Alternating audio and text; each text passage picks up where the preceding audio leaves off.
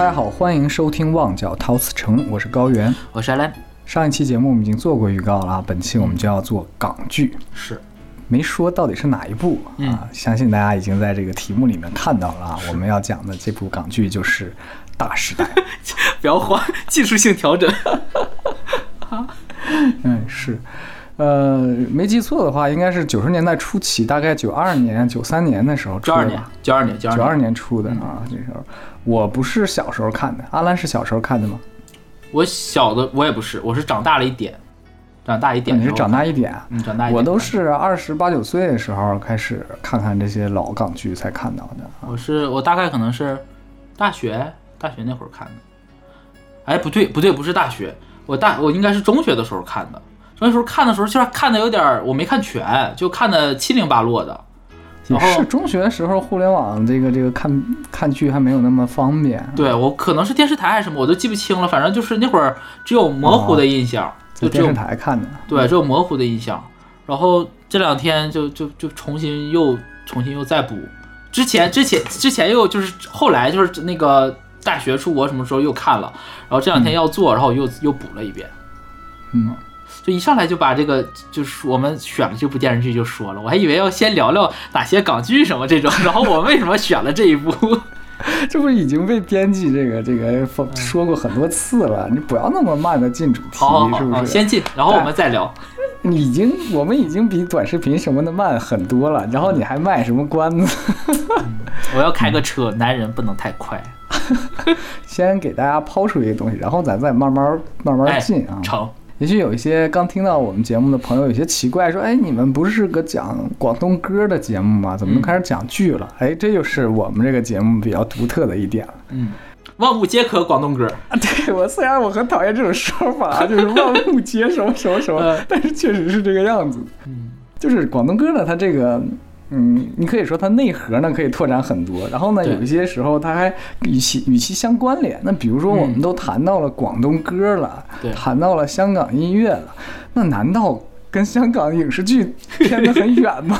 对，就是而且特别是早年间那些经典的电视剧，一定伴随着经典的就是一些歌主题曲，对。对啊，嗯，呃，你像你像我们那些武侠电视剧，就是或者说呃那什么来着，那个霍元甲从霍元甲开始嘛，嗯，对吧嗯？再再到我们就是爸妈那一辈儿最熟悉的，对吧？嗯，呃，《射雕英雄传对，金庸系列，嗯》，对吧？然后再后来我们小的时候很熟悉的，比如说《天龙八部侠侣，对神雕侠侣八部，嗯啊，这太多太多经典了啊！甚至到我我这我印象中，我上上一个就我最后一个我会唱主题曲的电视剧是那个应该是一三年还一几年一四年那个《使徒行者》，嗯越难越难越爱。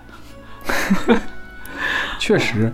然后说回到我们这个和广东歌的切入点啊，嗯我们之前啊不止说聊过宫斗剧啊，当然那个说实话还是浅尝辄止啊，对就聊得不浅透了一下，聊得不透啊，有机会可以再重新聊对对，重新聊，我感觉不过瘾。然后也聊过《红楼梦》，嗯，聊过脱口秀哎，啊，其他主题就不做赘述了啊。你会发现我们还是拓展面比较广的。嗯，那么这个港剧系列呢，也是在其他节目里预告过很多次的了。哎，对，那么现在终于我们开始开这个头儿了，嗯啊，那么后续有可能会有更多的类似的节目出来。嗯如果各位听众朋友们觉得非常有意思，觉得可以再继续做，那就积极的与我们互动，不要吝惜自己的小手指啊，该哎对对对点赞，该对留言 留言。对，就是我我特别希望看到朋友们的这个留言，哪怕是骂我们的。你不要这么说。好，不过啊，有一说一，我们这个节目真真正正做讲歌词的呢，不怎么出彩，比较流量比较高的呢，还真是不讲歌词，讲那些什么奇奇怪怪的东西。对，就是其实我我我真的讲实话，我感觉有几期我们挺用心讲歌词的，而且歌词也挺好的，然后就大家好像对还是更喜欢那些 有故事性一点的东西啊。是是是，嗯，嗯，那我们回到这期的主题啊，回到这个大时代。那那个阿兰，为什么我们港剧一开始选择了这部剧呢？评分太高了，评分太高了，好，评分高的有的是啊。但是它是在我在我个人心中，它评分是最高的。就是我我最开始想选的时候选的不是这一部，想选的是和它同期上映。这那个《大时代》是一九九二年十月份上映的嘛，是 TVB 的呃二十五周年的台庆剧。但我小的时候有印象看过的，就是前两部港剧都不是 TVB 的，我看的是亚视电视剧。我看的亚视是那个一个地球，然后好几个色条那个吗？不是那个是 TVB 吧？我记不清了，这个这你你买这这给我问住了。儿时的 记忆，儿时的记忆对 我我看的反正都是那什么，我看的是当时同期亚视在播的《胜者为王》。啊，胜者为王，你对我提过好多次，那是我小的时候童年记忆，就我童年记忆中的，呃，就是在香港电视剧或者赌片儿吧，一不是刘德华，也不是八哥啊，不是小马哥，然后而是这个《胜者为王》的主角陈廷威，就石志康，赌王石志康。我小的时候特别喜欢看，然后学那个电视剧里面就他们弄扑克牌，就嘎嘎这么手摇对对，啊，对吧？然后自己你 你咋知道啊？小孩哪懂怎么弄起来呢？然后一开始就是把家里面扑克牌拿钉书器哒哒哒哒哒都钉了，废钉钉，那钉书钉钉完之后也不好摇啊。后来我就想不。起来，摇不起来，后来我就又开始拿拿针缝，就是我我对针我的针线活启蒙就是由这个扑克牌开始的。哦你应该拿透明胶带呀。哎呦，小时候傻嘛，那会儿都没上那会儿都没上小学，幼儿园的时候我们小时候啊，那那那太小了，太小了。啊、我们是这个，我的印象里忘了多大岁数了。为了能够有那种效果，是拿纸折，折咋折呀？就跟个蛇似的，这么折折来折去，哦折来折去。它那不是连排哦，我的吗？知道我知道那个，我知道那个。最最两边儿是两张牌，中哦间都是纸折的，然后就拉跟拉贪吃蛇似的。我知道了，知道了。就那会儿，那个班级联欢会也会整那种一个大拉拉篮那种东啊，西。对对，拉花儿，对啊哦有点像那种东西。反正小时候小时候特别喜欢看那个，然后那部电视剧里其实也是集齐了当年呃亚视的最顶流的，你从不陈情薇可能大部分人可能不太熟悉，女主角啊、嗯呃第一部女女主角就是长腿女神啊，她更为我们熟悉的角色是马小玲。不是我们东北一家人的马小玲，你这行啥呢？你这 看你这笑就是一说马小玲想的就是这个东西。啊，是是万绮雯，是万绮雯。第一部是万绮雯，对，第二部是曾华倩。啊，曾华倩介绍一下啊，呃，刘嘉玲的同班同学，同时呢也是伟仔的这个是是不是初恋我忘了，反正是他前女友啊，梁朝伟。这种关系呢？对啊，曾华倩是梁朝伟的前那个前女友，然后那个当年刘刘嘉玲好像是给给他俩中间劝，就是那意思就是撮合，就是让他俩就是中间你俩别闹了，哎，不是不是混，反正就吵嘛或咋地的，劝劝劝之后就是他俩又劝弄到一起了，反正就你这港圈八卦呀，我跟你说，我小的时候，我我跟你说，我看过八几年的那种娱乐杂志，因为我哥从小追星，所以我们家那就是我打小这些就看可多了。然后那里面有他，然后还有还有像那个雪梨，就是那个李莫愁啊，李莫愁马夫人这位演员那个雪梨，然后张家辉、吕颂贤全在里面，然后秦沛是第一部的大反派，第二部大反派是方刚。啊，这朋友们可能不肯定就不知道了，反正就是亚视当年的台柱子，然后很多配角，比如说苑琼丹，然后李香琴，他俩是演这个男主角的大妈和小妈，啊，反正都有。哦，还有那谁，还有那个小龙女儿他妈叫什么来着？就成龙我犯了天下男人都会犯的错，就跟他犯错那个，当年还没疯呢，我我也我我突然一下忘他叫啥了，反正就是当年可好看了，当年可好看，他在电视剧里和吕颂贤贤是 CP。反正那部电视剧我小的时候看的特别开心哦，还有那谁，还有吴永威，吴姑娘也在那里。反正那是我看的印象特别深的港剧。我最开始想选这部，因为这部拍的也特别好，也挺有教育意义的。然后就是就是让大家不要赌嘛，就告诉你没有人是永恒的赢家。是他他就很多的，我是觉得我看的香港所有的赌片儿，他都不是叫鼓励人们去赌博，都是告诉你赌到最后就是一无所有。这个还对对，我我好像也没看到说赌到最后很幸福的，没有过，没有，啊从来没有过。甚哎哦，确胜算了，确胜后来好像结局还行。呃，搞笑的这种，搞笑的这种嗯啊。然后我看到还有就是，呃，上小学的时候看的另外一部，啊、我忘了叫什么名字，我记不清了，是好像纵横不是纵横四海，叫什么来着？就是四哥谢贤主演的，他演你还看他到谢贤主演，谢对贤主演谢贤？对四哥主演的，他演那个主角，我印象非常清，叫罗四海。然后那个就是很早期的赌片儿，然后就南北赌王对赌，然后那个就是什么偷天换日，有招有每个就是换牌有招数名儿的。嗯，对，你说小时候就喜欢这些，所以我就最开始想，我说我要选港，就是选赌片儿。后来就觉得，嗯，一上来就选赌片儿，好像不太能代表这个就是这个港港剧的这种水准啊，就一上来好像就，呃，就还是有点儿怎么说呢，落入窠臼。然后我又接着想，我说小时候还看过啥？就我幼儿园的时候看两部港剧，就印象特别深。一部是《胜者为王》，就是它分两部，第一部叫《天下无敌》，第二部叫《胜者》。呃，哎，我忘了，反正是《胜者为王》和《天下无敌》吧，这一二部。呃，第三部是任达华演的，我就不爱看了啊，就就为啥呀？换男主角了，就是虽然他演的也挺好，但是你知道人一旦换主角，就跟你看《还珠还珠格格》似的。啊，确实。第三部换主角之后，你你不得不说马伊琍啊，什么这个这个赵姐也挺漂亮的，但我不喜欢了。嗯，对，我不喜不喜欢，就不味儿不对了。然后小时候看的另外一部，那部应该是我小的时候看过最老的电视剧，一九八五年的《八仙过海》。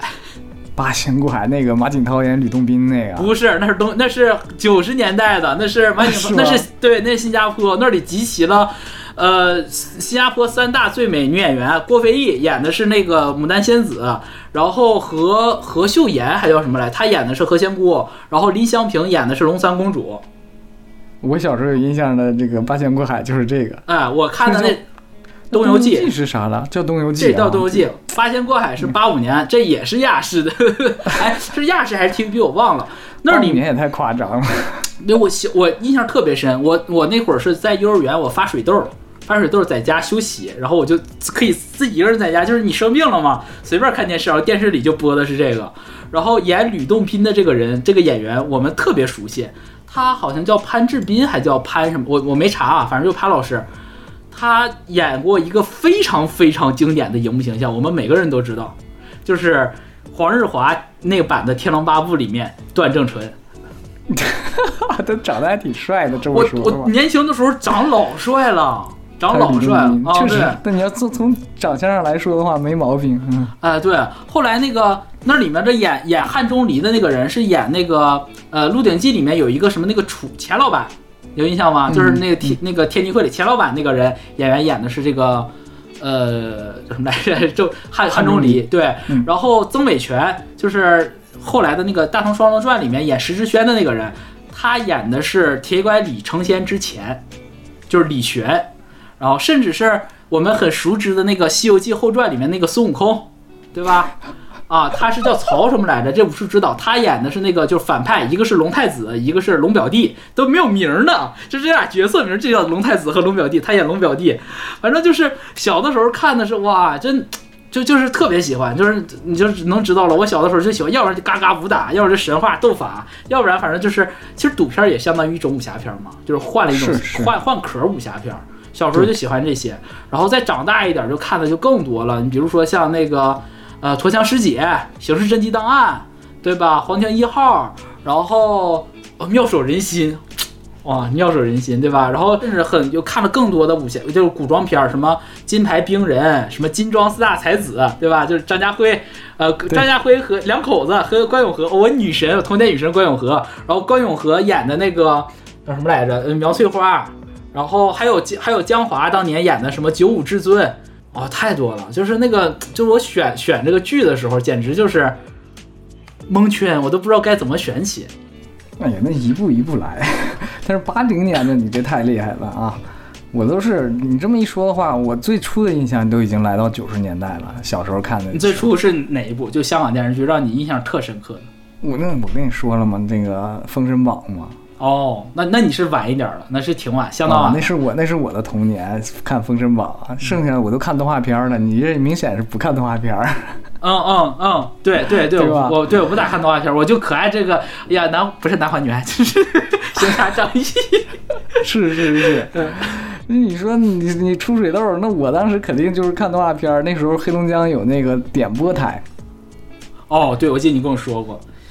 啊，就别人拿电话能点哪集嗯哪集看，然后就一直看一天点播台，看别人怎么点，爽死了！爽啥呀？他那点的时候都是片段，一个片段哦就，十分钟。这这个哦，这样这会儿来一块儿，那会儿来一块儿。哎，有印象了吧？那种小时候台那没有正常转播，不过当时龙视还是可以，嗯还是播放很多这个外国动画片儿的、嗯啊。不过这个 TVB 确实是没你看的多。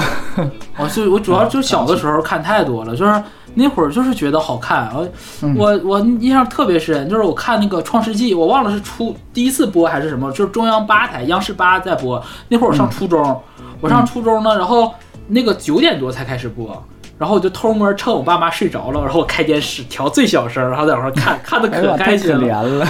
哎呦，就好爱看啊！小的时候好爱看。不过你不得不说，那个时候还是就说引进这个词吧，当时大陆还是积极的在进行这个抑制的工作。嗯哎啊，对对对，引进特别多。啊你看现在我们看到的那些很多都是配音版的，对啊都是字正腔圆的一正腔一支腔那种。嗯，对，就是特特别特有的那种，就是由港剧译到对对国语的那种。对对对对对对，经常有那个什么那个呃吃甜汤啊，哎，对啊，做人啊就是最重要的在在开开心啊，啊，对啊，然后而且他那个那个语调特别好玩。是是是。说到大时代，与我的记忆，因为我看也比较晚，是真帅真漂亮。哎，全是美，帅不帅我先放一边啊。美女是帅吗？不帅吗？呃，是就还行吧，就还行，是帅的，就是但我觉得都没有在颜值巅峰。你像陶陶大宇，陶大宇里面演最让人恶心那个丁义谢嘛，我我最我最开始小的时候看他是演一个乒乓球的那个电视剧，他打乒乓球国手，然后那乒乓球也带技能的，就两个人拉手，然后嘎就能打出来一种，你知道，就类似于像排球女将那种感觉。是哎呀，为什么说了排球女样这四个字？总是暴露年纪，老了。总是暴露年纪。哦，反正那个电视剧里面就是，呃，帅哥有，我我得承认是有，但是我完全没有对帅哥有什么感觉。我第一次看就是你最喜欢的林保怡都在里边啊？就那是我的帅哥，但就那个只有他，但是那会儿他还没长成型呢。不是不是就不是没长成型，就是那会儿他他还没有变成那种一个大叔的形象，哦，那你是喜欢他后来的那个就就他？他他年轻的时候也是帅的，已经出剧那种雏形，不是哎，他年轻的时候也有点显老，咱有一说一。对对，就很沉稳成，熟范儿。哎，对，就已经有那个劲儿了，就已经有那个劲儿了。但那个电视剧里，我对男除了我们男主角丁蟹老师啊，除了他，哇，真的是，我们就说吧，演的太好了，真的，真的演的太好了。我就要命了啊！我 反正我那部电视剧，我第一次，嗯，就不叫第一次看吧。小时候没有什么特别大的印象，小时候只是知道周慧敏好漂亮。然后后来上呃中学还是大学的时候再看，就完真正完整看一遍的时候，觉得里面每一个女性角色都美到爆炸。就是那里面每一个女演员都是就美到没边儿的那种美，而且全部都有演技，嗯，不是那种就是有没有演演技那种漂亮花瓶没有，就是都是漂亮的演技派。我看的时候，嗯，就就被这个郭蔼明给。给哦收服了啊！真是这这这个性格呀、这个这个人，而且他后来我看了一些他的那个综艺啊，很早期上的综艺，他还很聪明，你知道吗？哦你知道他是哪个大学毕业的呀？哪个大学他是宾大，他宾大学学机械的工程师，他是硕士，他是 master，人家是正经考上去的他的。在这个香港明星里边就鹤立鸡群的感觉，就感觉对智商就压制了。对，就我感觉就是能在我这儿能跟他匹敌的，就是从那种气质，还有说那种智商上，就陈慧珊一个人。但陈慧珊长得没有她美啊，陈慧珊是另外一种气质美，她是又有气质又美。哎呀，刘先生真的是热心市民，刘先生。就是说的是哦说刘先生这凭啥呀？真的是，你说这玩意儿整得黑不溜秋的啊，这哦肥头大耳，你怎么说话？人家是影帝，影帝。确实演的是好。哦，但那刘青云在这部戏里演的也是，把那个那个劲儿，我觉得演的还是是带劲挺挺难拿捏的，挺难拿捏的。就挺颓丧的那种那种年轻人又。就是有点幼稚吧，那个我觉得是，嗯我觉得是有点幼稚，就没长成感觉，嗯哼。但是和他小学时候那个演员差也太多了，长得这么黑，小时候那个长得可好看了小时候长得可可爱了，哦折纸飞机。啊！再补充一句，他小小的时候，他那个三个三个女儿嘛，就是他有三，刘青，我们过会儿再讲剧情啊，反正 anyway，反正就是这个主角刘星莹的妹妹啊，她第一个就有三个妹妹，她大妹妹小的时候演员是唐宁，同系就是你知道唐宁是谁吧？《大宋双龙传》里面那个施飞轩，哇，也是美。就是抑制不住的那种，就是你知道，男生看到这种美女就是开心。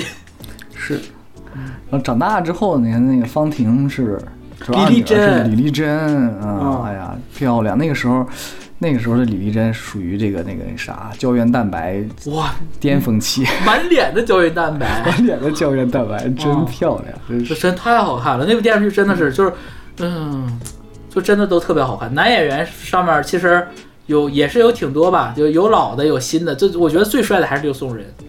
还没说完呢，你没说兰姐呢，对不对？哦对对对哎呀，你说亮绝五台山，一出场穿的是当时的这个女学生的学生服装校服，我的天呐，当然后时那个头发那种是，哎，对对对，扎个辫子，哦，就是这是香港剧吗？你说这这这，我初恋了的感觉。真漂亮，那嗯真是漂亮。到后来啊，又开公交车啊，那种就是成熟的，稍微有点成熟，反正大家长那个感觉啊。哦，哎，再问你一个高老师，你知道兰、嗯兰姐演这部电视剧的时候她多大吗？十八九岁，没有，二十九岁。二十九岁，嗯，二十九岁，二十九岁和四十五岁的呃呃郑少秋以及四十三岁的刘松仁对戏，丝毫不弱。确实，嗯，演的真挺好的。嗯，可惜了，可惜兰姐了，真的。对，反正具体的这个关于人物还有剧情什么的，我们过会儿再说。反正先先表达一下我们的这种激动，就是这个电视剧真的主是要主要是你，哦你这如数家珍的。我太就是很很激动，很激动。就这部电视剧在我心里面的评分太高了。我刚刚说这么一大堆嘛，就是我也看了那么多剧了，然后真的你要让我说，我说如果我们做港剧系列，然后让我们第一期要做，那我甚至是觉得就是前后五十年加在一起，没有，如果他排第二，没有人能排第一，无出其右者，就是大时代就是到顶了。前无古人后无来者，再也拍不出来大时代了。而且说实话，剧情真的足够起伏跌宕。嗯，编剧太不是了。的时候，你看的时候就感觉差不多了吧？对对对，，可以了吧？然后还有，就是你们看，你知道看几集之后，感觉嗯应该要反转了，变好了，稍微变好一点之后，然后紧接着，我就我你知道我最最近在重看，就这这一个礼拜我一直在重看这个剧，就反复在看。我每次看一集的时候，我就说不生气，不生气，不生气。真生气，那是真生气，真生气哎呦我天哪！嗯，这不得不承认，这个秋官演的太好了。操！我真的，所以这就是为什么我们上一期的时候我说秋官和我们这一集有很大的关联。就这个人物，丁蟹这个人物非常难拿捏，因为他不是个纯粹的正常人。那你如何把他这个不正常演得像一个真实存在的样子？对，对，就是他是他他的那种坏都不是传统意义上的坏。他就是缺根弦儿，不不不不，你过会儿是人。你过会儿听我骂，你过会儿听我骂街，你就知道了。我对我对这类的男性，我就给你说，我能骂死。就是我看的时候，就是觉得，就是看完看完张少秋演的这个丁蟹之后，我就觉得这个人会真实存在。我真的觉得世界上会有这一类人，就是是真有这种，你就感觉他是活的。而且就是看完这电视剧，反复看了多少遍之后，之之前最开始传是万万梓良来演这个角色嘛，因为万梓良长得就是人高块马大，，对人高马大的。那那会儿就编剧那会儿就骚高闷壮，也不是你后面四个字是啥啥骚高闷壮的，骚高闷壮，真是哪来的土话？这这也是听播客跟北京人学的。呃，反正就是那你看万梓良来，你就知道他不是好人，对吧？嗯，对，那会儿就说他们就说说演找一个演黑社会老大，就是很很很反派的一个角色。那除了找发哥之外，那还有谁能演过周润发演黑老大？那就只有万梓良。然后万梓良那会儿好像是各种原因，好像是有片约吧，就他没演。然后这个郑少秋演的这个大反派丁蟹这个角色是他自己争取来的。他他你知道他那个那个时候那个四十五岁的秋官已经非常火了，非常火。那会儿已经演了那个陆小凤了，他和刘松仁演的陆小凤，他演的是叶孤城，天外飞仙叶孤城，这个就是。嗯就帅到没边儿了，而楚留香那会儿也已经演了，所以在影迷心中，或者在他的就是所有喜欢他的人心中吧，就是都都觉得他是个大侠，完美的大侠，而且都特别象固定。对形象固定了，特别不支持他来演这个角色，但他就想挑战自我，他一个一个就是选我选我选我，然后最后编剧选了他，然后真正演出来之后，然后编剧呃首席编剧韦家辉，我们一会儿再介绍这个人啊，韦家辉就说，幸亏选了张少秋，就像我刚刚说的，就是他把这个实在是不应该存在于世的这个人显得特别的正常。嗯，嗯，就是确实生活里会有这种人，但做不到这个程度。对，就是他他艺术夸张了之后，你知道，大部分经过这种超级艺术夸张，你都会觉得显假。但是郑少郑少秋演完之后，你就觉得我操，真的不会不会真有这种傻逼吧？就这个感觉。所以就一边看的时候，一边就 一边就是拍着手说：“我操，秋官真牛逼啊！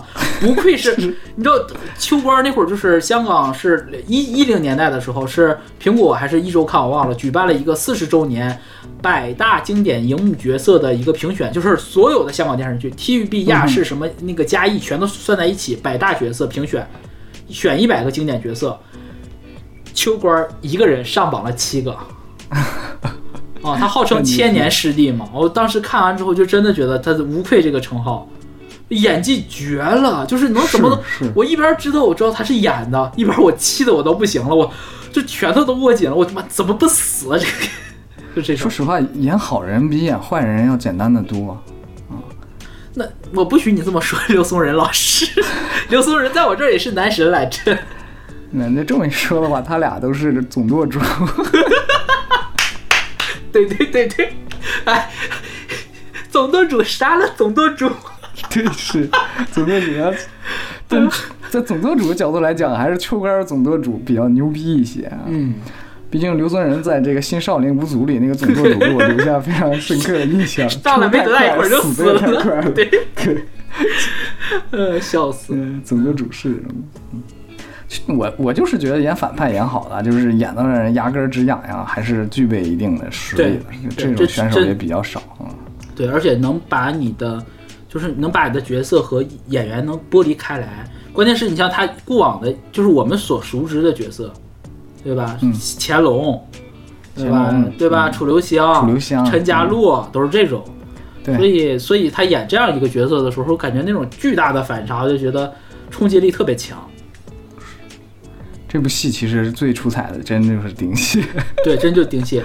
哦，没说完，刚才补充一个，就是我们说那个百大角色评选嘛，秋官一个人七人上榜，然后第一名，一百个经典形形形象第一名丁蟹。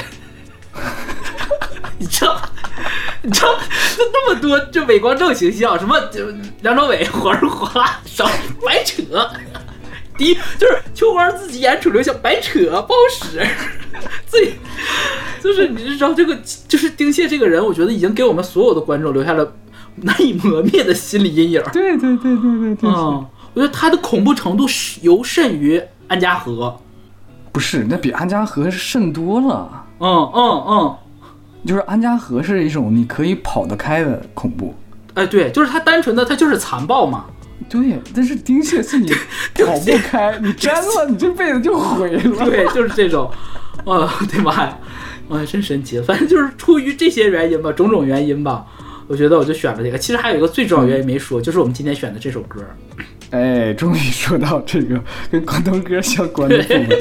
对，说说，因为这首这个电视剧里面毫无疑问的女主角，就是那个电视剧当年的海报上有明确的排位，就是主演 郑少秋、刘青云，紧接着第三位蓝洁瑛。嗯啊，蓝洁瑛演的这个女主角这个形象真的。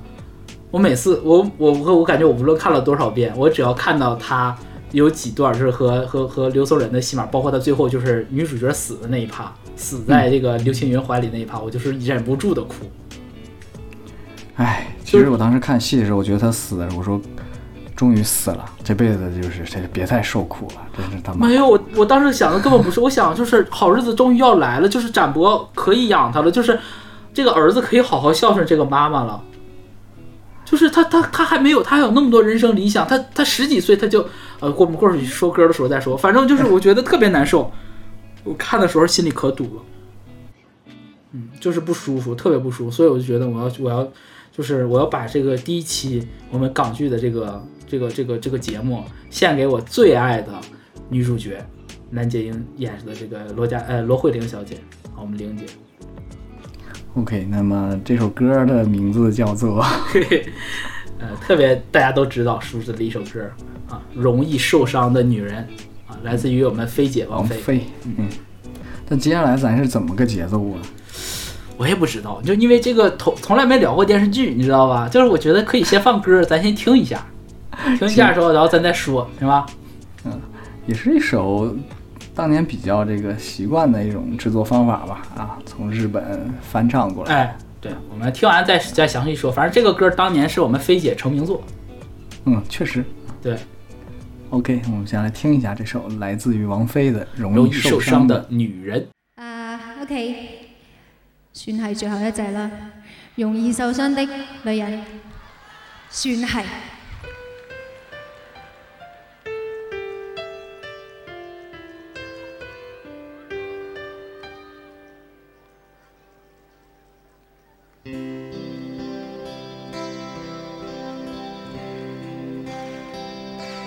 人前醉了，夜更深，在这一刻多么接近。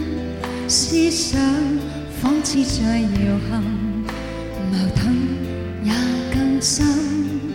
曾被破碎过的心，让你今天轻轻贴近，多少安慰及疑问，偷偷的在生，情难自禁，我却其实属于极度容易受伤。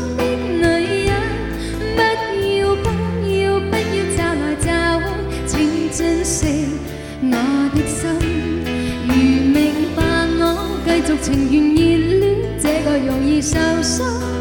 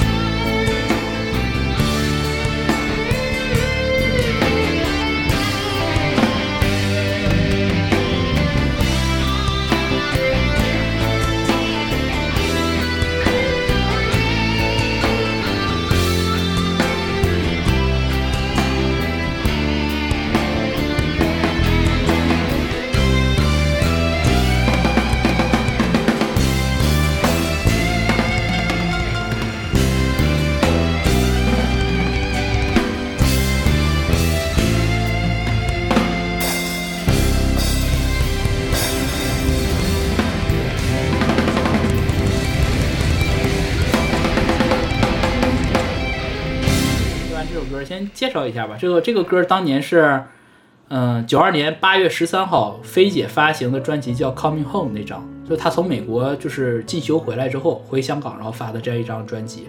这张专辑整体其实都是 R&B 风格的啊，其他有里面有其我当年在听的时候，其实没有特别喜欢听《容易受伤的女人》，就是单纯从歌来讲，单纯从歌来讲啊，不不是没有特别喜欢这，因为更喜欢其他那种，就是你会感觉那个曲曲风是更新潮一点的啊。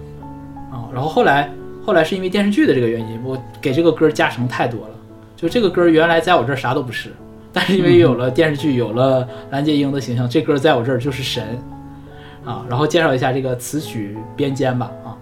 作词潘元良啊，我们之前也说过很多了，对吧？他近两年改了这个艺名，不是改了笔名，改了笔名叫袁两半啊。那个伊森那张准备中那整张专辑就是他包包办的，嗯，写过的比较经典的歌曲，呃，早老一点的，你比如说像那个今年，嗯、哥哥四月一号那个纪念日时候发的那个《最爱是谁》，原唱是林子祥。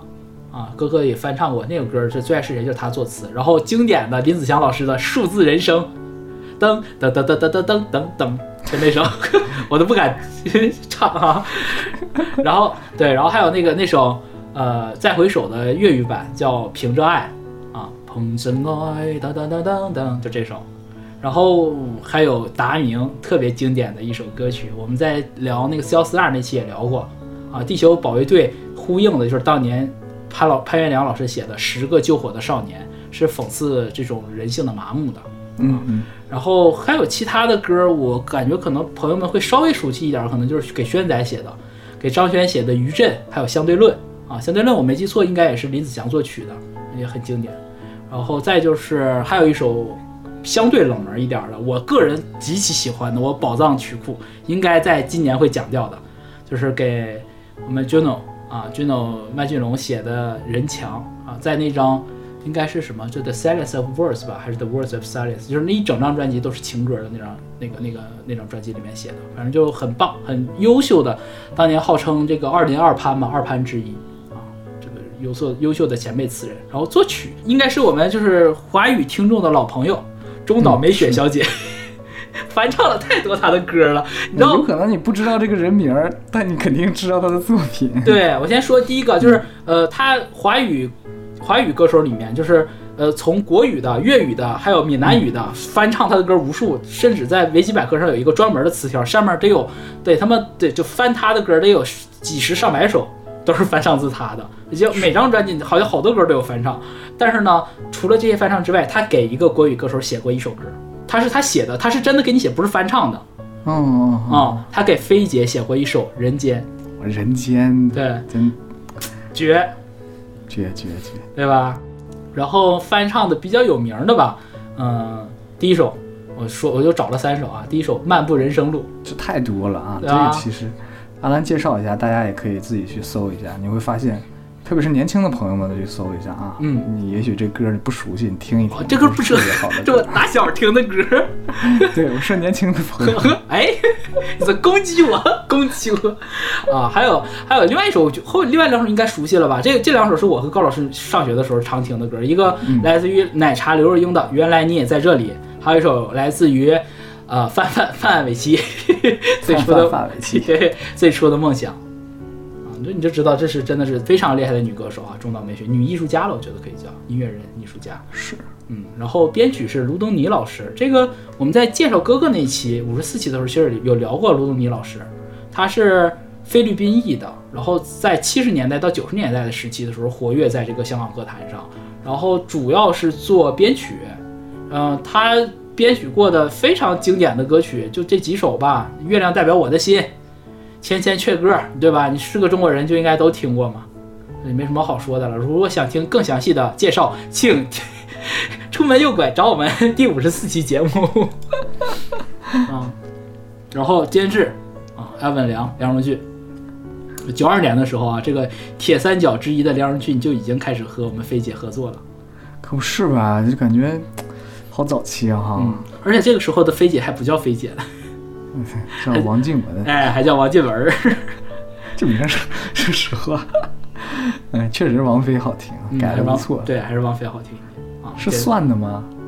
不知道，挺好听，真会起名。这是我说那个香港人的艺名啊，也不能说香港人，去香港发展之后改的艺名都挺不错的。嗯，哎，我，额外补充一句，我就是昨天刷小红书的时候才看到，你知道宋祖儿也是艺名吗？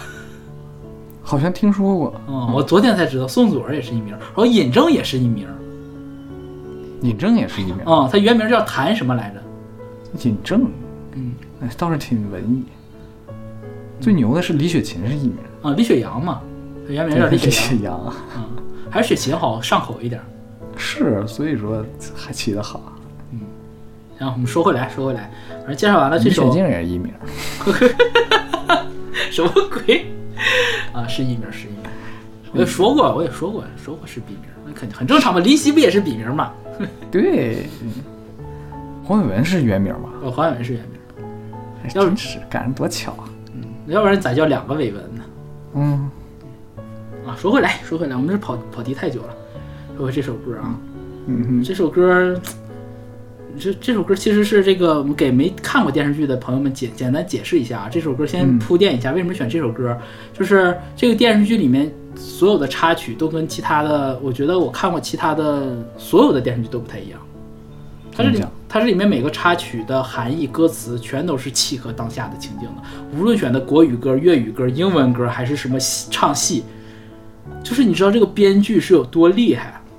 对，这个监制是太厉害了，他所有的桥段，然后配的曲子都是恰合，怎么就恰如其分，嗯恰好能描述那个当下的那种人物关系、那种处境的，就是它整体这个电视剧作品是完整的，完成度是比较高的。非常高，完成度非常高。像我们现在来讲，就是啊，顶多就是呃插曲好听一点儿，或者说悠扬一点儿，你感觉也就差不多了，你不会说有这么多的细节。嗯，也也不也也是有一定考量的，但不一定做到这么细。嗯，它这里面的每一首插曲，甚至都都是在帮助角色在讲故事的，它有叙事性的。它不同的时间给你放的那个歌曲，你只要稍微考究一下，你会发现我操，竟然是呼应着这个啊！就像我们开头放的这首英文歌啊，这个英文这个英文的我们放的应该是钢琴版，它的、呃英这个这个这个曲子是当初这个男怎么说呢？这个这个这个。哎呦，过会儿讲完角色再讲吧，要不然我就直接讲演演员名，朋友们也听不懂。我们过会儿 回头再讲，对吧？先介绍一下，这首《容易受伤的女人》是呃这个女主角蓝洁瑛演的那个角色叫罗慧玲，玲姐去世的时候就死的时候，其实就干脆这样吧啊！如果本期是你没看过《大时代》，你就先去看《大时代》吧，要不讲起来太费劲了。你别这样，你别这样。设个小门槛儿，要不真的这戏那一一讲，那这这不是说一两句能说。我觉得可以可以快速，我们可以快速说一下，可以快速说两句，简单交代两句记不，住，也是比你较难。你得是小帅、小美、小才能记得住，你知道吧？反正就咱那也得说两句吧，我们还是要要要例行就例行公事一下嘛。反正就是女主角死的时候，然后出的这个配乐，然后就是特别煽情，特别感人是啊。然后我们就简单介绍一下这个《大时代》的这个这个剧吧，我觉得可以介绍一下，对吧？嗯啊，这个剧英文名字叫《The Greed of Man》，就是人的贪婪，人性的贪婪。什么？为什么叫大时代呢？其实它就是讲的是股市的事儿，讲的是香港从七十年代到九十年代之间，啊、也知道，我们也知道，就是我们国家其实也是在七十年代在九十年代之间这种发生的巨变，对吧？从那个时候七十年代之前，呃，一九七九年就是我们所谓的中美建交，哎，是中美建交是一九七九年吧，还是七八年？我忘了，我竟然没要住，反正我就只只记得就是那会儿是尼克松访华，然后我们签那个呃上海上海公报。然后三个那个有上海公报，然后三个公报，然后就开始中美建交，然后中日建交，中英建交，然后那个那个时间，呃，香港就是借着这个东风吧，就是一路的腾飞。其实包括在这个股市在七十年代之前的时候，香港的股市是，呃，是没有怎么说，没有咱们华人自己的这种就是这个股票交易所的啊，都是嗯都是外国人在玩，英国人在玩。然后这个电视剧就截取了那个那个年代开始，就是我们这个。这个第一阶段的主人公吧，就是这个男主角的父亲，就是我们刘松仁老师饰演的这个方进新啊，和他的这个搭档叫陈万贤啊，这个这两个人就说，哎，我们要弄一个自己的华人自己的这个股票交易所，嗯，对吧？实际上他电视剧里演这个东西，他在呃真实的历史当中是有这个原型的。他们俩演的这个人分别叫一呃陈万贤那个角色原原名叫李福照，然后刘松仁演的这个方进新，他的人物原型是新界领袖陈志新。啊，当年的两个历史人物，就是也是这个怎么说呢，古界大佬，他们真、真实成立的那个港那个那个交易所叫远东交易所，好像远东股票交易所，我没详细记啊，我只是看完之后有印象。然后这里补充一下这个演员吧，方进新，我们就刚才已经说了好多遍了，是刘松仁，刘松仁老师，他当年是只是来客串的，他就客串六集，明确就是来客串的，不是男主角。但他一一之前一直都是演男主角的。刘松仁，你我们熟悉他的形象就是，呃，更早一点的可能就是他演过陆小凤啊、呃和这个张小秋那一版。后期比较有名的就是我们刚刚说了总舵主，对吧？那个天津这算有名吗？也不算有名吧，呃演过两次。对，然后还演过那个叫什么诸葛神侯，嗯，对吧？这个这个也是《天下第一》里面那个诸葛神侯反派啊，是是他演的。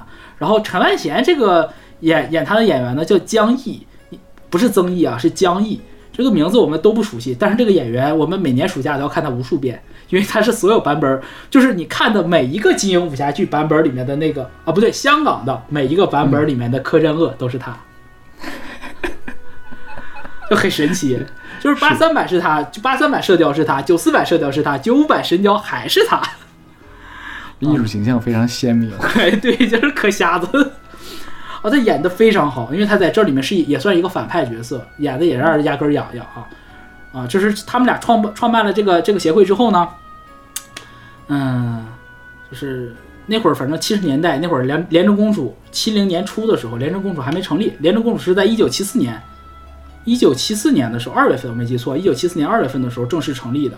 I I C A 嘛，啊，廉政公署成立，然后之前其实是贪腐横行，然后再加上那个时代，我们说嘛，就是因为各种时代的利好、时代的因素、大时代的原因，导致香港炒股咋炒咋赚钱，咋炒咋赚，所以就是嗯，那会儿人也都不务正业，就是你连卖就可能是扫大街的、卖水果的、干啥的都去炒股，那玩意儿赚钱多，对，就跟现在都发抖音是一样的。对，就类似吧，类似于这种。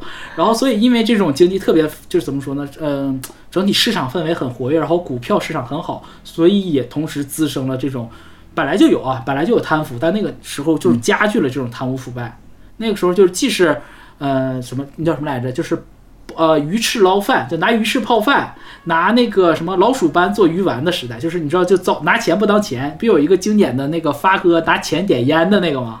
嗯，那个那个朋友们应该都有印象吧？那个视频拿钱点烟，就是在发生在那个年代，钱都不叫钱了，所以那个时候就是很多警察全部都贪污腐败，然后导致呢，黑警。对，就是黑警，全部都是黑警。嗯啊，但是也有可能也有好警察吧。然后呢，这个股票他们自己成立了，这两个陈万贤和方金新成立的这个股票交易事务所嘛，也有人送钱啊，你给你点钱，给你点黑钱，让我也上市吧，对吧？然后这个我们男主角刘松仁饰演的这个进新方进新，他就属于那种理想主义者，嗯，不行，我有理想，我要坚持，我不能收这些黑钱。然后这个我们柯震恶老师演的这个陈万贤，就是就是就是初心不在了，你知道吧？就是就离双规不远的那个状态，嗯，就是这种。然后这个进新就跟他就杠上了，哎，两个人就是就是不行，两个人就这个东西一直在在争，我应该怎么做？就是针对于股票这个事儿，两个人在 argue 吧，僵僵持不下。这个时候呢，就是我们这个电视剧的绝对第一男主，贯穿全剧的这个到全剧到最后一集他还活着的啊，我们这个丁蟹老师啊，确实，就就出现了，啊，就是留我们秋官演的丁蟹就出出场了。他是什么呢？他是方进新，他方进新的奶妈是这个丁蟹的亲妈，亲妈，嗯，对，就是他丁蟹他妈打小就是去这个呃方进新他方家当佣人，对，就是俩人喝一个人的奶长大的，哎，好对对对。朋友啊，这胜似兄弟了，简直是。对，就是有点像什么呢？你可以想象成就是他妈妈，嗯，他妈就类似于那个就是樊妈妈，哎，是叫樊妈妈吧？不知道就是知说的是啥知否啊，知否啊，这我这是我奶儿子的院子，哦，那不是不是不是叫樊妈，那叫什么来着？我叫常嬷嬷。哦，对，常嬷嬷，我我总不我我总想的是她是樊胜美他妈，我都窜了啊，就是大概是这样一个形象。然后呢，就是这个在这个这个电视剧里面，我觉得秋官延续了一个他一直以来的设定，就是武力武力值爆表。哦，对，就是那这个电视剧里面的丁蟹是那个什么神狗傲拳王，就是所有人在这个电视剧只要不掏枪，没有任何人能打得过丁蟹。我看那个有 有弹幕朋友们写说这是带着 这是带着这个楚留香的设定来的。是真太能打了，嗯经常打死人，开始。对，而且特别猛。我觉得这个秋官演这个群像的时候，我觉得演的很好的一点是，他走道儿他都是那种就不像楚留香那种走路了，他是叉叉着，像你听他这个名字丁蟹是螃蟹的蟹，啊，你这么说还真有点那个意思。对吧？他走道儿是像螃蟹似的，他横着走。哎，你这个他他没有横着走，但是有那种错觉，是吧？不是对你感觉是不是就是那种就挺横的那种？就虽然虽然不是像万万子良，你刚才说叫什么骚骚什么骚骚高闷壮，啊？对，骚高闷壮，但是也也挺那个劲儿的。形象上也做了设计。他开始的时候穿的衣服有点那个棒球服的那种感觉，是有点哎炸着啊。哎对衣服确实是他身体其实没那么壮，那给了点这个氛围。嗯，然后他刚一出场的时候，这个这个形象印象特别深。第一场戏，他老婆跑到澳门去当澳门去，对当当舞女去了，然后他去进去找他老婆，第一件事拿一壶热水嘎就泼上去。对对对，我操！我当时就我的，你知道我第一次我我在就是我小的时候看的时候，我想这是郑少秋吗？他怎么可以这样子？就你接受不了，就是你接受不了楚留香做这件事儿。嗯确实。对吧？反正就在那里面就是一个特别莽、特别彪的一个人，然后就是也不管不不顾家吧，特别彪的喝的。但他这个彪和范德彪还不一样。你这边还得加一句，然后他后来追他前妻，追到前妻跟他前妻说：“我不是想用水泼你，对对对 我但是我看到你做舞女，我很心疼，我对。哇，我觉得他前期，我们这里预告一下，他前期是唯一一个在全剧当中逃脱了丁蟹纠缠的人。哎确实，嗯他是唯一一个生了生了四个儿子，结果还活着。哎，活着活着逃脱了啊！然后然后就是他去他去澳门找他前妻了嘛，但是他把他四个孩子扔家了。然后这时候呢，就交代一个就有个情节就出来了，就是有个女孩儿，有个女学生带着她儿子去偷东西，帮他儿子这个大儿子打掩护。这个女孩儿就是我们的第一女主角。啊，蓝洁瑛小姐饰演的，我们蓝姑饰演的这个罗慧玲玲姐，嗯，那时候她是一个十八岁还是十九岁的一个高三的女学生，她其实是丁蟹的前女友，玲姐是丁蟹的前女友，这个他前女友这个情节也他妈就是极其神奇，我看的时候我就啊，是。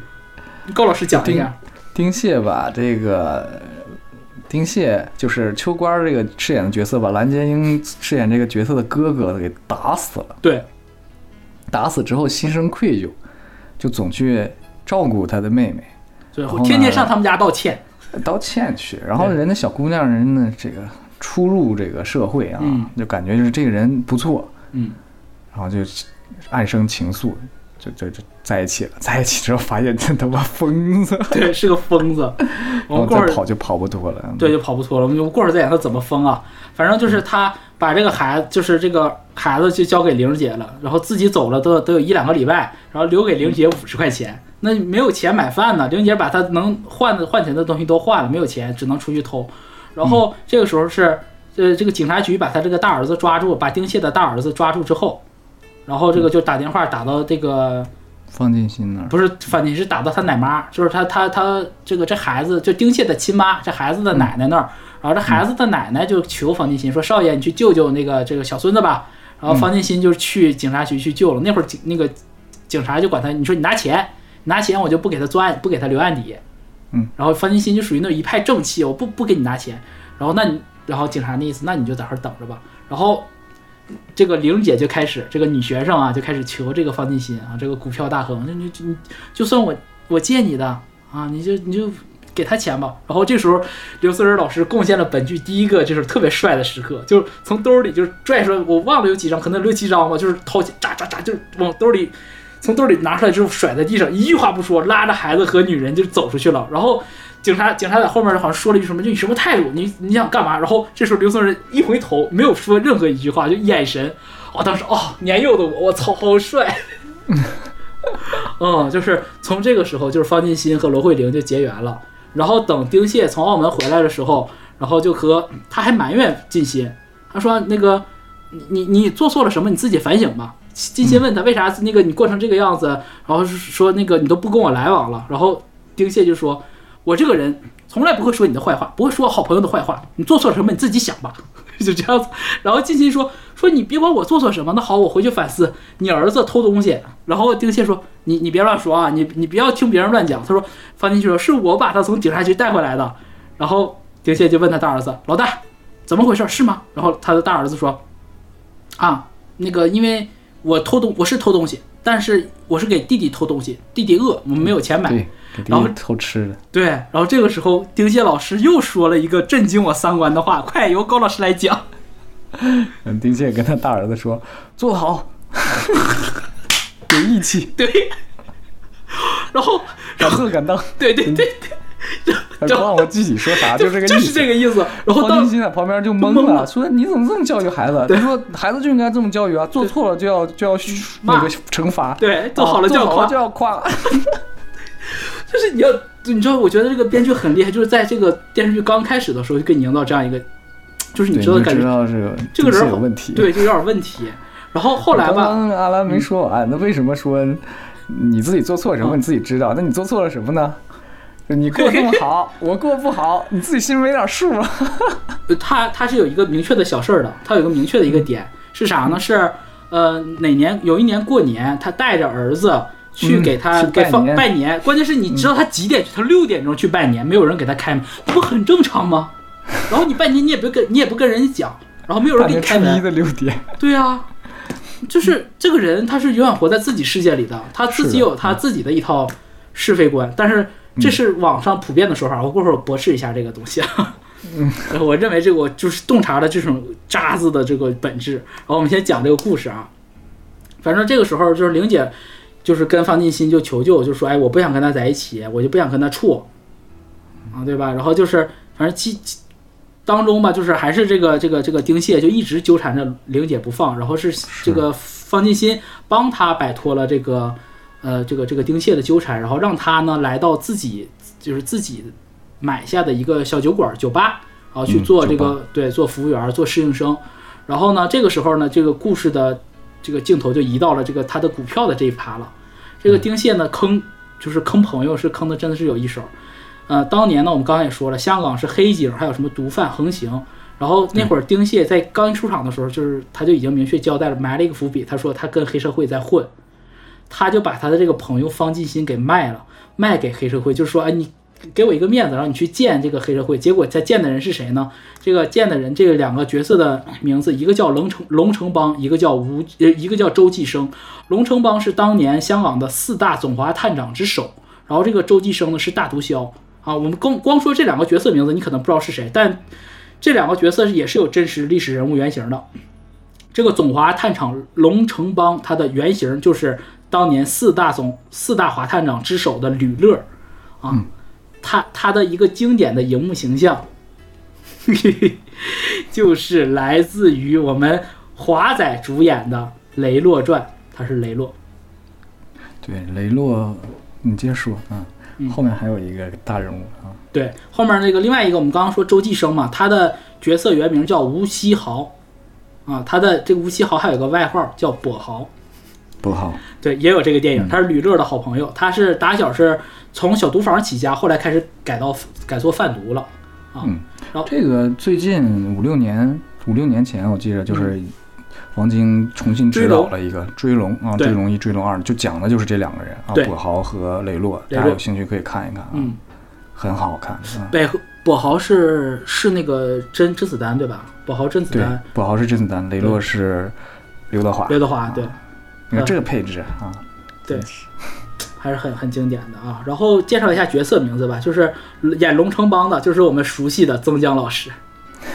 这个这个人，这个这个是好演员啊，对一看真就是感觉 我这就是朋友们就应该八一九八三年版的《东邪环药师》，这是他给我们内地朋友们留下的第一个印象。嗯是，他就是他那种劲儿，那种大佬那种邪劲儿。我他死了之后就就是邪，你知道吗？就是太邪，太邪性了，我感觉他死了之后就也就只有苗侨伟能沾点这个边儿了。啊，就是当年的杨康。嗯，啊，我们着色儿就是他是带点三哦三哥，也是我心爱的男演员啊。然后演周继生这个跛豪的这个演员也是我们非常熟悉的，他叫刘江，这个名字你可能有点懵，但是这样来你一定认识，他是 TVB 版本的这个《笑傲江湖》里面他演向问天，啊，《神雕侠侣》里面他演武三通，就是那个纠缠着那个他那个妓女，就是两个养了两个废物儿子那个，对吧？然后《天龙八部》里他是虚竹的爹玄慈方丈，就是特别熟的脸儿，大家一搜，你一看啊，他呀，就是这对。然后我你知道就是在那个一零年一几年的时候，然后那段时间我又开始重重新看港剧，大量看就出国之后，嗯然后那个时候刘江就是经常有他 TVB，但是有一个特别大的问题，就是 TVB 吧，每次都安排他演奸角，就演大反派。你知道好多角色，就好多电视剧，就是我一看到刘江出来，就是电视剧没有办法看了。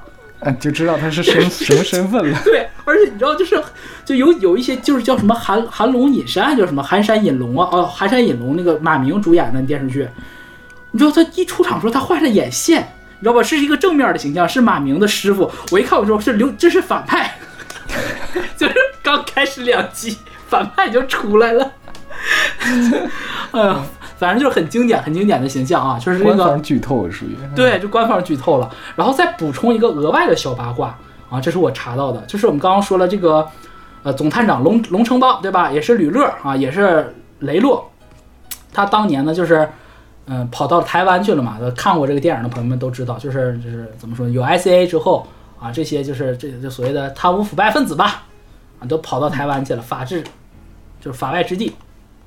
他跑过去的时候呢，还带了一个老部下。这个老部下的名字真实的啊，真实的，吕乐带的他的老部下，他的名字叫做曾启荣。这个曾启荣呢，曾任香港的总警长啊，不是总华探长，他是总警长。嗯，主要是当年是主要帮吕乐收黑钱的。这个曾启荣我们不太熟悉，但他曾启荣的儿子我们非常熟悉，以及他的孙女儿。他的儿子就是我们著名的喜剧演员曾志伟先生。我的天哪！对，当年他九十岁还是八十几还是八十九岁的时候，他呃曾志伟在台湾给他一几年的时候给他给他爹摆喜丧，啊、那个很港台娱乐圈去了好多人，这个人这个人得了善终，颇大呀。对，这个人得了善终，所以你就知道啊，这个杀人放火金腰带，这说实话，也不是说人家，就说我们那个志伟哥是靠家里咋的，确实后来也是真有实力啊。嗯，关于曾志伟的故事，我们最后结尾的时候还有他另外一趴的故事，我们结尾再讲。我知道想 说啥了。你知道吧？对吧？啊，我们这个过会儿那那那你已经知道最后结尾那趴由你来讲。我 我不讲。反正就是这个，就是经过这个事情吧，啊，就是就是就是把他弄到这个大毒枭和总警长这儿去了，拿枪逼着他收黑钱，逼着这个方进香方方进新收黑钱，然后这个丁蟹贼坏，他还在暗处偷偷着看，看这个就是方进新有怎么样，反正最后就是方进新不得不踏踏上这条黑黑怎么说呢，就是踏上这条贼船了。不归路，对，不归路。然后那时候他就很懊恼，然后他就跟这个玲姐就是就是诉苦，然后玲姐一句话点醒了他。那个原文大概的意思啊，我就不是原台词儿了，大概意思反正就是，哎，如果有个地方你那个全都是你不喜欢的人，你能怎么办？你改变不了他，你能怎么办？嗯，这个玲姐说，那我会走。如果走不了呢？那我会把他赶走，我会把我讨厌的人赶走。然后一下子启发了知心，啊，不是尽心的知心，这才蒋之心。一会儿都和平了。嗯，对，就就就是启发了金心，金心就是要用坏人的方法和我们刚刚说的这个柯镇恶他俩斗。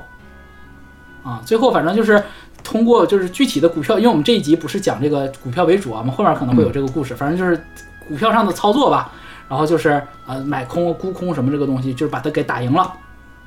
打赢的这个过程当中呢，其实还有他还这个编剧安排了特别巧妙的一个伏笔，他帮助了三个人，这三个人就是帮他在打这个打这场股票战的时候，还帮了三个，嗯、一个叫年轻人吧，嗯，对吧这三三个年轻人后来 对，这三个年轻人呢，在剧里面的名字分别叫做呃韦嘉诚，然后贺新、郭英忠，然后这三个人实际上，因为你只要用粤语读的话，你就知道他的他的真人是谁了，就是李嘉诚、何鸿燊、霍英东三大富豪。这个我觉得这个本剧埋下的最大的一个伏，最大一个 bug 吧，就是埋了一个金手指进去了。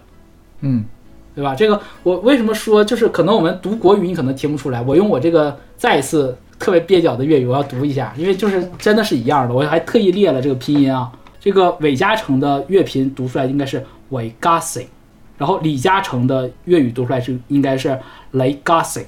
姓不一样，对，你看 Gassing 都是一样的。然后贺新和何鸿燊就更会，你感觉单看字看不出来嘛，但读音就能读出来了。就是贺新火森，然后何鸿燊是火红三，就是一样的，就是中间多了一个字，嗯，对，就多音多了一个字。然后就是一个是鹤是六声，然后这个何鸿燊是四声，就是你读起来是几乎是没有什么大大大差别的。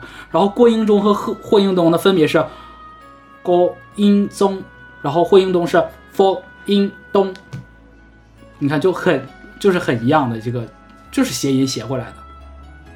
啊，这个是我觉得是挺有意思的，埋了这一个一个点吧。然后反正就是最后，嗯、怎么说呢？这个这个，呃，方进新也把这个陈万贤啊，就是我们说这个柯镇恶打倒了。打倒之后，这个呃也没有救了香港股市啊，因为那个这会儿这个这个这个这个柯镇恶老师就是破罐破摔了，就是大家要死一起死，就是反正就是就是也也掀桌子不玩了。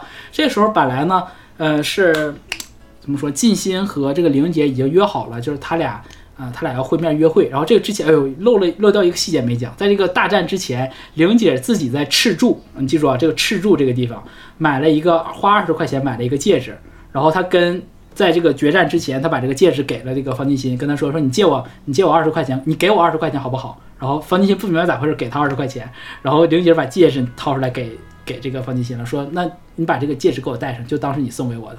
然后金鑫那会儿是挺挺有责任感的，他怕他这个这一仗输，所以他就没戴戒指，他把戒指拿走了，想就是赢了之后再回来给玲姐戴上。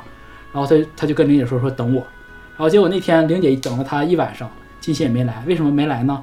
这时候就是那个疯批丁蟹出现了，丁蟹看到了那个就是玲姐的那个戒指，然后就是就是说说方金鑫啊，你为什么要抢抢我的女朋友，抢我老婆，怎么怎么样的，就跟他金鑫支巴上了，支巴到最后呢，就是你知道。我们都说了，他武力值 max，嘎一拳就给方进新打的，就是打蒙圈了，懵逼了，整个人那个拍的时候，就整个人就好像是打昏了的那种状态，然后七窍流血，然后就最后趴在地上爬，一边爬的时候一边在找那个就被打丢的玲姐给他的那个戒指，然后拿到了戒指之后，他也昏死过去了。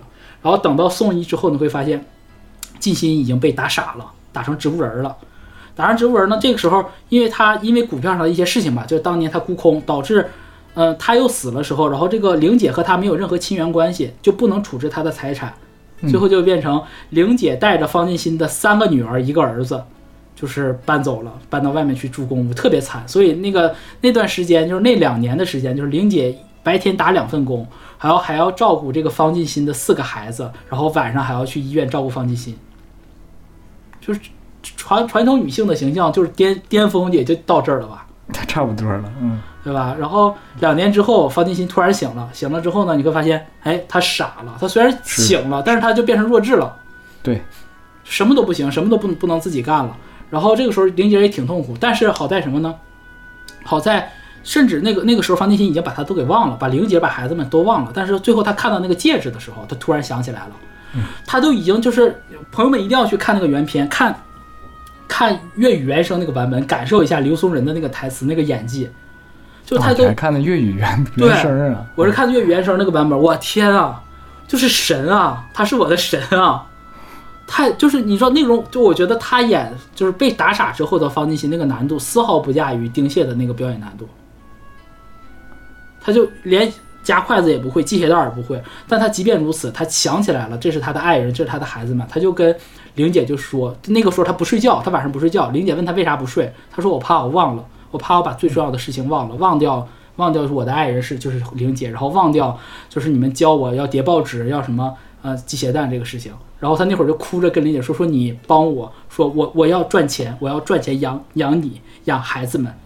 你知道一个人一个人男人到了那个程度，他心理上还有那种责任感，就是你真的觉得这种优秀是刻在这个人的骨子里的。”是，这太优秀了。然后还有一段就是他，因为他笨手笨脚嘛，就是打傻了，去帮那个打小工，帮那个老板叠报纸。叠报纸，嗯。哦，他就老板嫌他叠的慢，要辞退他，然后他就求老板。那一段真的是我每看必哭。是我虽然看的是国语版的，是说实话那个也很感人。对，国国语版也很感人。他就说那个没办法，啊说我被打傻了。对，我笨手笨脚，但是我的这个女朋友。不能给我女朋友名分，我女朋友打了两份工，照顾四个孩子。对。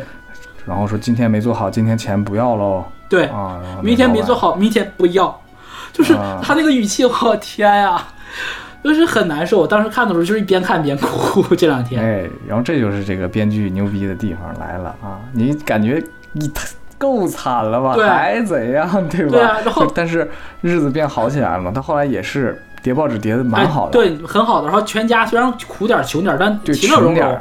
是，这个时候，丁蟹又出现了，对，你知道他回来，他他那会儿是全香港通缉他嘛，通缉他，嗯然后他回来，他就说跟他不敢不敢回家，不敢那什么的，然后他回来他就找找那个，哦，他他找那个找方金通仙缉通缉他的原因也是因为他把方进新给打了，打傻，对，把他打傻，打傻了，对啊，所以他想找方进新让他销案，对，啊就说哎，你看我好了，没事儿了。然后那天的时候，然后跟他就推了那个这个主角的儿子，就是我们未来的刘青云老师，刘青云对对小方进新的大儿子，对大儿子，然后推推了他一下，把孩子给推倒了。然后这时候这个就方金心就发疯了，发飙了，就是跟他支吧起来，然后最后拿花瓶砸了这个这个对丁蟹的脑袋，然后一砸一下呢，丁蟹又发疯了，又给方金鑫来了一拳，这一拳就真的把方金鑫不是就不是一拳了，是他现在把他推倒了。我感觉差不多了吧，把人推开的人本来就是个傻子，就是笨手笨脚的，冲上去还补了几拳，一看就是打拳的，对，没什么武德。直接打飞了，我就我印象中有一个有一个就是打飞出去了，对，打第第一下把他推飞了，然后直接哦扑上去，咣咣咣补了几拳，直接打死了。对，直接打死了。嗯，然后是在他儿子的面前把这个人打死了。对，哦，真他额妈的过分。对，然后额外补一点啊，就是他看到方进新醒的时候，他先这人特别恶心的有一个细节，我真的觉得我不知道是丁蟹就是就是这个编剧写的好，还是这个妈的秋波演的好。方进新还没出院还傻的时候，他去跑到医院去看所谓的看秋官，实际上是吃不是所谓的是看方进新，对，吃方进新的水果还吃他的饭，然后吃了把他那个柳橙，把他那个橙子全都吃到嘴里，然后方进新一直盯着他，他把他吃到嘴里，吃到已经一半的橙子拿出来，然后塞到方进新嘴里头了。我当时看的时候，我恶心死了。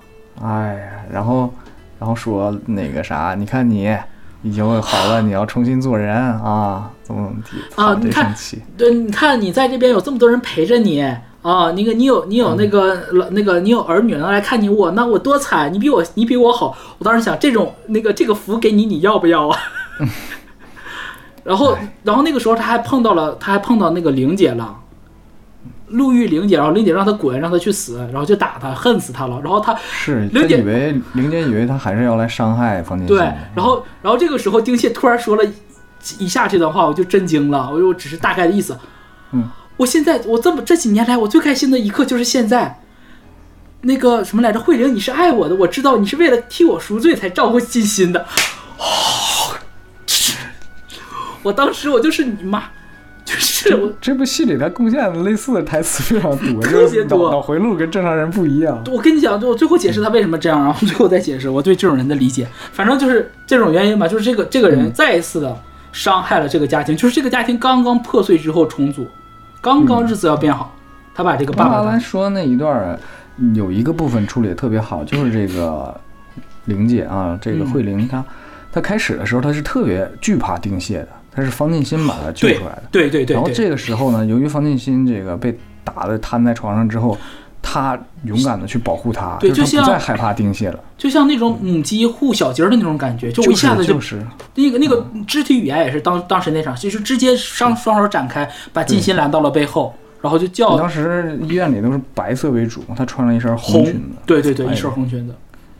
这个镜头语言是肯定是有一些代表性的，肯定成长了啊，对对对。他变得热烈了，变得这个有生命力了，就真的比较惨，对，然后就把这个方金信打死之后，这个玲儿姐就特别惨，就是中间简单交代一句吧，玲儿姐十四年，好像十四年的时间，把方家的这个几个儿女带大，长大成人，抚抚养长大养长大成人了。对吧？这个，然后她呢是做了小巴车司机，她是他们那一代唯一的一个女司机，小巴车女司机，就很苦。你可以把它理解成那种，就是我们现在跑长途的那种，嗯嗯，类似于吧，就是我只是类比啊，不是说同样性质，就是很很辛苦的一个女孩子，就是你你想一个十二应该十八岁婚呃婚过去两年二十岁，一个二十岁出头的女孩子，然后拉扯着四个跟她没有任何血缘关系的孩子长大，是多么的不容易，而且她只比展博大八岁，对，她只比展博大八岁，她其实就是一个姐姐。展博就是方进新的大大儿子啊，对就是刘青云演的这个角色。对他，他这个四个子女呢，我们先额外补充一下吧，就 是反正也没有什么头绪，就随便乱讲了。这个方进新的四个子女，他一个子三个女啊、大儿子叫方展博，分、剩下三个女儿呢，分别叫方方、方婷、方敏。啊，这个演方方的那个呃是这个演员叫吴永红，他后来去做了很厉害的化妆师。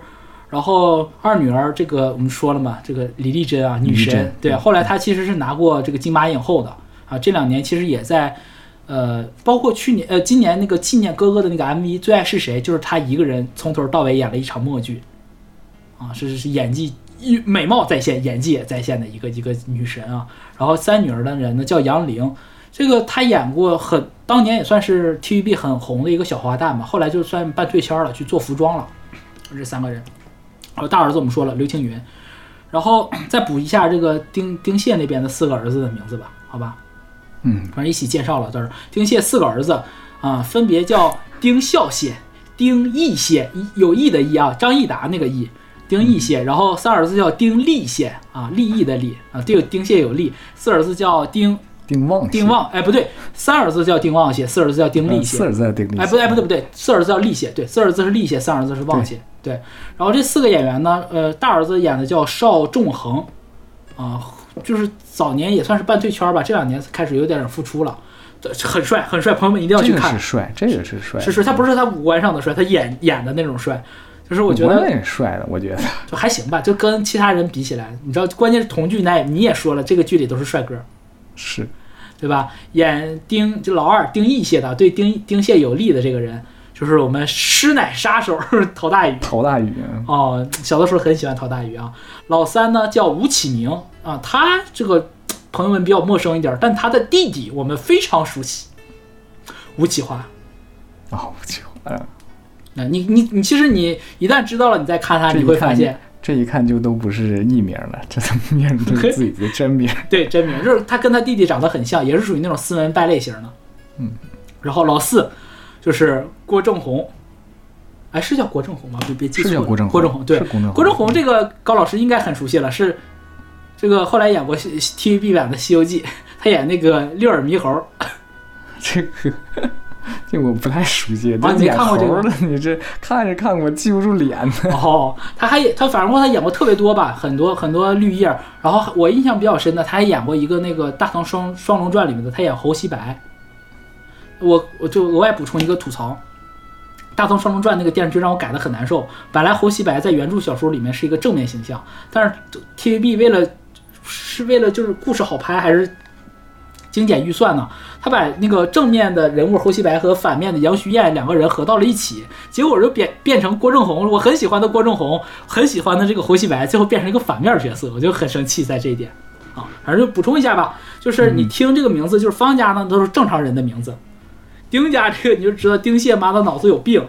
这个就我当时第一次看到的时候啊，我就是想，哎，这不就跟郭老师说那个于谦和于少泉的意思是一样的吗？是，就这起这个名儿就有点太自大了，太以自我为中心了。对啊，我这四个儿子都得是对我有利的啊，老大要孝顺我，就这四个儿子又得对我孝顺我啊，又得能对我有帮助，还能忘我，还得对我有利，你就知道这个人啊，极端的自私，丁蟹啊，极端的恶心。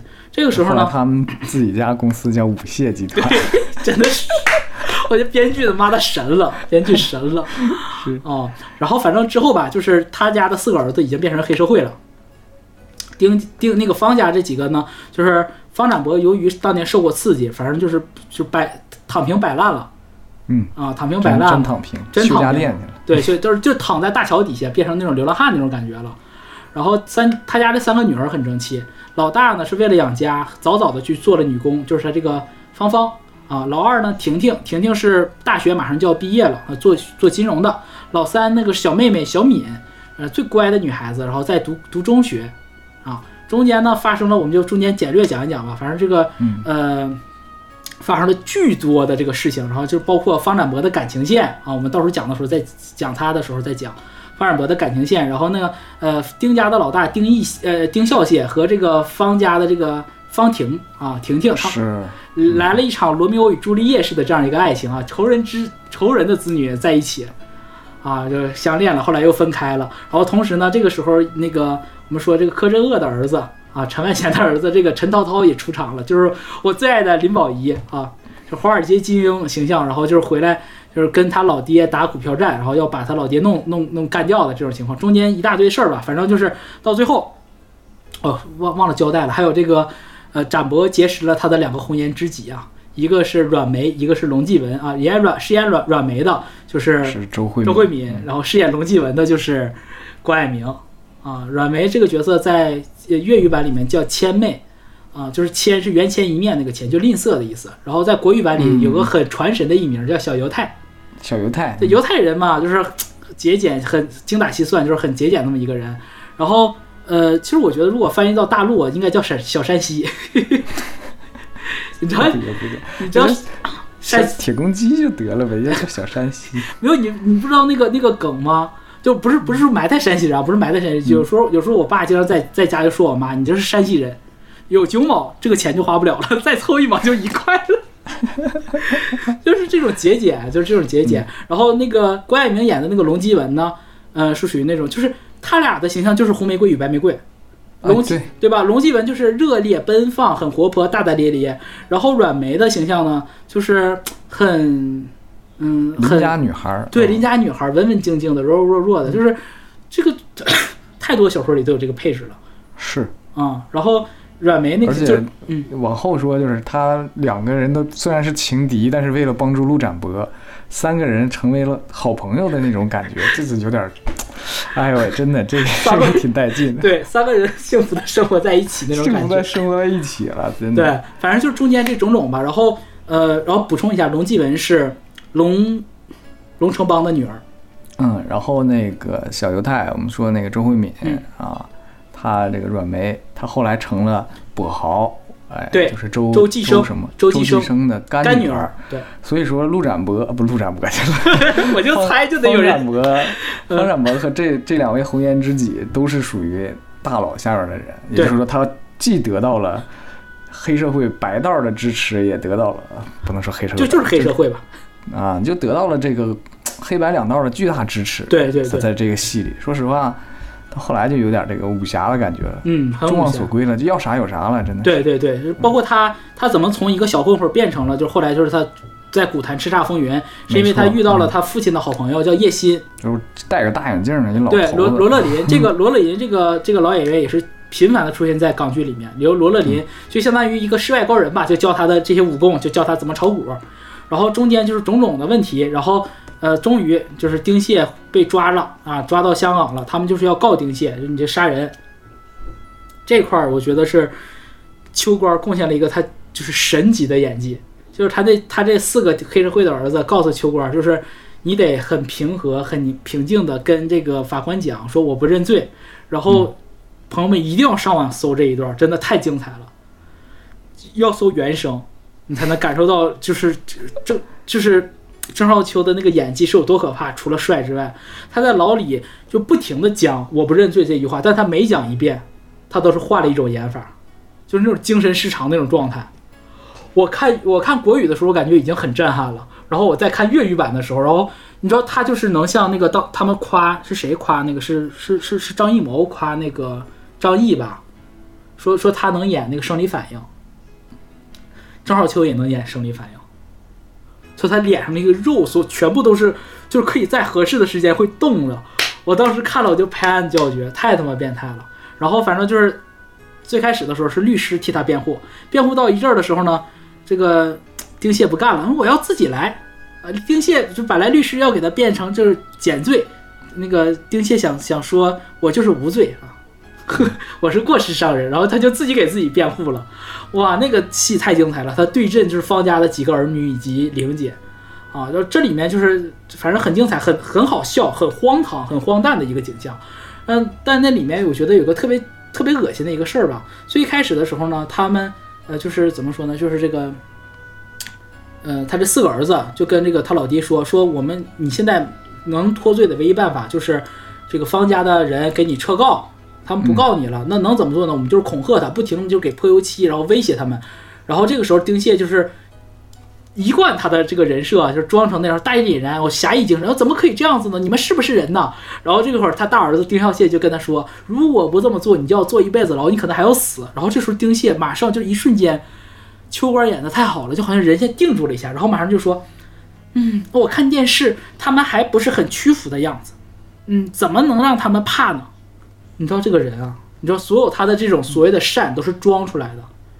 然后他在攻击他们家的小女儿方敏，就我们说最小的那个妹妹，其实是被丁家的那个丁老二多次强暴强奸。是他在开庭之前，然后就说：“哎，你们怎么能拿这个就是强奸女想想想在就是法庭当庭爆料，就说这个女孩子是有性病，这个方敏患了性病了。这个因为这个事情，因为患性病这件事情，嗯、方敏已经崩溃过一次了，是这个玲姐把她安慰过来的。玲姐当时就跟他讲，我我这个十几年来，我费了我花费了这么多，我把你们几兄妹养大，我不是我不让你死，你绝对不可以死。别人越要打压我们，我们越要站起来。这是好不容易把给给这个敏敏鼓劲儿，让她重新燃起了生活的希望。然后在法庭上，这个丁蟹就又开始就说啊，你是不是有性病啊？你是不是跟我二儿子怎么怎么样？就不停的攻击。然后关键他特别爱演，他在之前的时候也说，哎，我们不能拿这个女孩子的这个事情来攻击她。然后他也没有任何心理负担，说啊骂完了之后，然后他又演啊，都是你们写的这些稿子让我说的，你们怎么可以这样子做？然后就把这个女孩子整崩溃了。那一场那一场下就是散庭了之后吧，就是那个法庭结束之后，这个敏敏回家的回家回到他们那个住的公屋的时候，他们住那一层贴的全都是海报，贴的是他的头像，然后是写他有性病。他那会儿情绪彻底崩溃，崩溃了之后，然后这个这时候展那个展博这个刘青云去买了五张来大陆的车票，就跟他讲说，只要这个官司打完，咱们就去，咱们一家人就去这个大陆离开香港，离开香港去大陆躲一阵。然后这时候那个敏敏呢，就是好像缓过来一点儿，然后就说，哎，就跟他的所有的姐姐哥哥说对不起，然后跟罗姐说对不起，然后最后说。还好我中午请你喝了一杯茶，了了我的心愿。然后转头，这个女孩前一秒还没什么事，掉头就跑出去了，跑到楼道那个窗户里尽头，走廊尽头，直接一跃就跳下去了。就是我当时看这个这一块的时候，我心就一下子就，这编剧我就一下子就不行了，就特别突然，没有任何铺垫，没有任何铺垫的，这个女孩就跳下去了。然后第二等再上庭的时候，然后他们就这个展博就讲的这个事情，就说啊，我妹妹被他逼死。同时呢，他妹妹死死之后的第二天，是他妹妹我们刚不是说了吗？她上高中是高考放榜的时候，他展博就去给敏敏去取她的成绩单，敏敏的成绩单是七科全 A，所以就当时大家都很崩溃。然后敏敏死了之后，就是这个两个姐姐一个哥哥还有玲姐，就是这个相当于后妈吧，相当于就他们的妈妈吧，就四个人就把车票撕了粉碎，撕了粉碎，就是要跟方家杠到底了。反正到最后这个。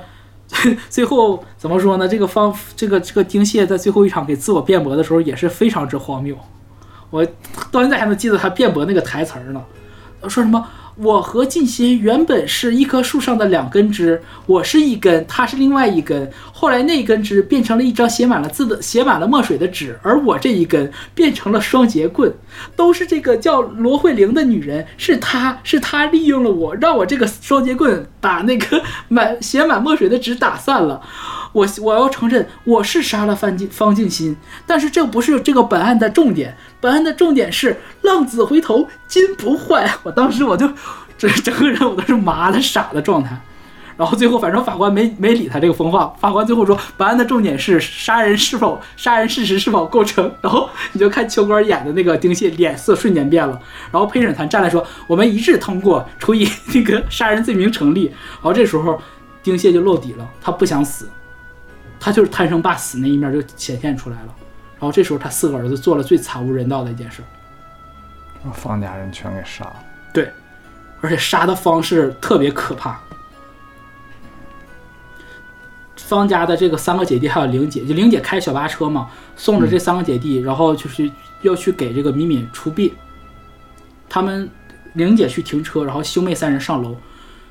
玲姐停车的时候就看到有一有一车人来势汹汹的就往那儿开，玲姐一下子就反应过来了，应该是黑社会，然后他就下赶快下车，然后给展博打电话让他赶快跑。这时候已经不赶趟了，黑社会把兄妹三人抓到了楼顶，一个一个的扔了下去。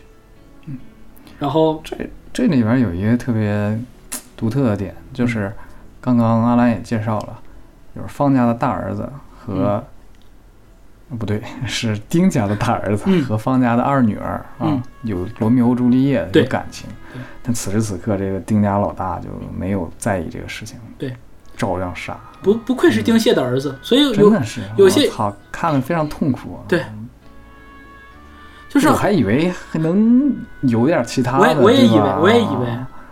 就是挺简单直接的啊，对照样给从楼所以看到网上有人洗丁孝谢，觉得丁孝谢是被迫的，然后说什么有删减片段他哭了，这这这哭，我把你杀了，我丁孝谢为什么要洗一个角色呢？就是很莫名其妙。嗯啊，我们反正往下说吧，就是两个女儿当场摔死，然后展博士抓到了晾衣架，活下来了。然后玲姐当时一哦玲姐精神崩溃，玲姐一下子精神崩溃，然后她下车就是跪在地上，就是给这个两个女儿那个尸体磕头，不停的磕。然后这个同时，那个三女儿的那个敏敏那个照片，啪也从天上摔碎了下来，你就感觉。我我要是玲姐，我想我当此刻我是我肯定会疯疯的，我是彻底疯了。就是我含辛茹苦十几年，我三个女儿，特别是最近这个新闻，我在看你就知道为什么我特别难受。就是齐齐哈尔的这个新闻，我在看的时候，就是和和这个大时代这个交交相在一起，就是崩溃，人是崩溃的状态。我不想活了，我要让你，我要让你们全死，你们一个也别想跑。所以玲姐当下也没有哭，也没有干嘛的，就是开着她的小巴直奔这个丁家四蟹的这个别墅去撞他们。他们四只蟹子啊，这四个王八蛋在一个车上，玲姐把这车撞翻了，但是这四个人没死，玲姐也出车祸了。后来的事情就是以这个纪录片的形式就交代了，就是以像这个文字的形式，就是说，呃，展博住进医院之后又被那个杀手刺杀了一次，然后但他躲躲过了，后来就不知所踪，其实就逃到了台湾。然后玲姐呢被关到了精神病院里面。然后有的时候丁丁蟹这时候还变态，还觉得玲姐是爱他的，还经常会去探望玲姐。玲姐在他已经疯了的，就是已经精神不太正常的情况下，他担心展博的安危，他怕再把最后一个儿子再杀死。我已经死了三个女儿了。其实这个时候，其实他已经就是跟妈妈已经无异了。他怕展博受伤害，所以他每次都恶忍着恶心，忍着那种心理上的极大的痛苦恐惧，他去就是呃丁蟹来看他，他就是应就是一一说一唱的那种一答应着他，应和着，然后就是陪笑，然后丁蟹一走，他马上就精神崩溃，要受不了那种样子。然后最后有一次是丁蟹约会他出去，出去的时候带他，就是他想想亲玲姐，想跟玲姐求婚，玲姐就推他不干，然后这个这个时候丁蟹就说啊，我你你还忘不了方金心吗？你还我已经比他强了，然后就领他来到了那会儿丁家那个五蟹集团已经即将上已经上市了。就领到来他来到他们家的那个就是证券交易所，说，哎，那个明天这里的我们的股票就要上市，这这边就要属于我。在那个在那个股票交易所里面的时候，玲姐突然笑了，因为玲姐知道她的儿子方展博要回来能打败这个人了。因为方展博说过，说丁蟹只要不，除非那会儿方展博已经放弃了报仇的希望了，就是这个丁蟹的运气实在太好了，实在太好了。买买马的时候就是 对有有一集，就怎么买怎么中啊。对，多冷门的他都中。从十块钱开始买，一直能赚到赚多少钱来着？我这忘记赚了了，反正2000多万就从十十块钱开始买，一直买，越买越多，越买越多。赚了两千多万，然后还有一还有一辆法拉利还是宝马，我忘了啊，保时捷好像是，反正一辆跑车。然后等到这个他这个股票真股市真的上市的时候，陈涛涛就回来了。陈涛涛回来为这个婷婷复仇。其实陈涛涛是也是喜欢婷婷的，啊，对，这边就虽然说他们两个父亲之间有有争执啊，也是喜欢我们这个对，方婷的方。婷女士、啊。对他俩是真的，我觉得他俩是真的那种 soul mate 那种，就是两个人彼此能聊得来，比较能理解。嗯，就志趣相投这种。因为只那个婷婷也我们说了也是高材生嘛，然后他回来他替婷婷复仇，结果他替婷婷复仇的时候，本来这个他都要把五蟹集团弄死了，这个时候呢，这个郑少秋演的这个丁蟹就去找找到这个陈涛涛刚出狱的老爹柯镇恶，就跟他说：“你你告诉我，你告诉我到底怎么能赢？”然后这柯镇恶给他逼没招了，就跟他随便说了一句话，啊，就是那个你怎么说来着？人人无我有还是什么？人买我卖。然后最后跟他说了八个字儿，就是全都全都死光，就你没死。他听了这话，他就回到回到股市的时候，他就买跌，最后把陈涛涛买破产了。从自此之后，他就变成了一个每一次股市他赢，他都是靠那个卖空和靠做空，赢了特别多的钱。然后直到最后吧，直到最后，反正就是展博从这个，哦，没有，我就中间落一块儿没讲啊，就是展博展博这个看到陈涛涛输了之后，然后看到丁蟹的运气这么好了之后，就已经决定了，就是我要远离香港这个地方了，我斗不过丁蟹了，我觉得老天爷没有不帮不长眼，对，老天爷不长眼，一直都是帮着丁蟹的。然后就他本来是想就是去台湾，去台湾去把这个，等一下，去台湾，呃，他从台湾回到了香港，想把玲姐带走。嗯，他把玲姐从这个精神病院接出来之后，然后去那个去哪儿来着？我忘了那个地名，就是香港的一个离岛吧。然后带着玲姐就是吃吃饭，然后带着玲姐去海边，然后就是让玲姐有真的，我看整集电视剧，自从静心死了之后，玲姐从来没有笑过。就是那一天，然后玲姐笑得很开心，就是嗯，展博跟他讲说说妈咪，他那会儿已经开始叫他妈咪，我忘了叫玲姐还叫妈咪了，就是哦那会儿已经开始叫他妈咪了，就跟他说说不要怕，这有我，我长大了，我以后可以赚钱养你了。对吧？然后他们俩就在海边，就是许愿，就说什么以后我们会怎么怎么样。然后你现在不要不开心，他说你要大声的把你的想念说出来。小的时候你就是这么教我们的。你那个玲姐，你小的时候不是教我们吗？人死了之后就会变成天上的星星，就是 烂俗这一套，说了一大堆。然后反正就玲姐那在那个时候就喊啊喊喊方进新的名字。然后最后有一个点特别触动我，那个时候进新就不是那个长博就跟玲姐讲。就说说玲姐，你不是喜欢种花吗？到时候我们就买一个大别墅，在天台上种满你喜欢的花啊！我们种什么啊？种什么绣球花，种什么玫瑰花，种这些，说了一大堆。然后最后玲姐那时候已经有点精神不太正常了，微微的不正常。然后她那会儿说说我都不种，她说种勿忘我。然后展博怎么种勿忘我呢？尽心喜欢勿忘我。嗯，我看到那一幕的时候，我就就一下子眼泪就出来。反正虽然那个点应该不是个泪点吧。但是那个时候我就感觉一下子就想哭了，我就看到那里的时候，我都觉得，哦，我觉得终于熬出来了，玲姐可以过好日子了。结果死了，死了，为什么死呢？是因为玲姐出来的时候着急忙慌的，她把那个静心那个戒指，她没敢放在身上，她怕丁蟹看到。那个戒指她藏在了床底下，她出来的时候着急忙慌忘带了。结果丁蟹去再去找她的时候，发现她人不在，然后找到戒指了。然后这时候有一个本剧最神的 NPC 出现了，主动跟丁蟹搭话，告诉丁蟹，呃，那个玲姐可能去哪个岛了，可能他儿子过来接她走了。然后丁蟹就过去找了。丁蟹找去这个岛上的，在在码头的时候，正好看到什么呢？看到这个展博回到这个精神病院去给玲姐取戒指，然后他就更坚定了啊，玲姐肯定在岛上。然后阴差阳错吧，他就去真的把玲姐找到了。找到之后呢，骗玲姐开了门，然后。就是执意跟玲姐求婚，买了一个特别大的一个绿宝石的一个戒指，戴到玲姐手上。有钱，哎，有钱了嘛？那身家几十个亿了。然后把，然后那个拿着那个方进新那个戒指，你是不是因为这个，因为这个东西才不和我在一起？然后他就假装的把那个戒指扔到抽水马桶里冲走了。然后玲姐一下就发疯了。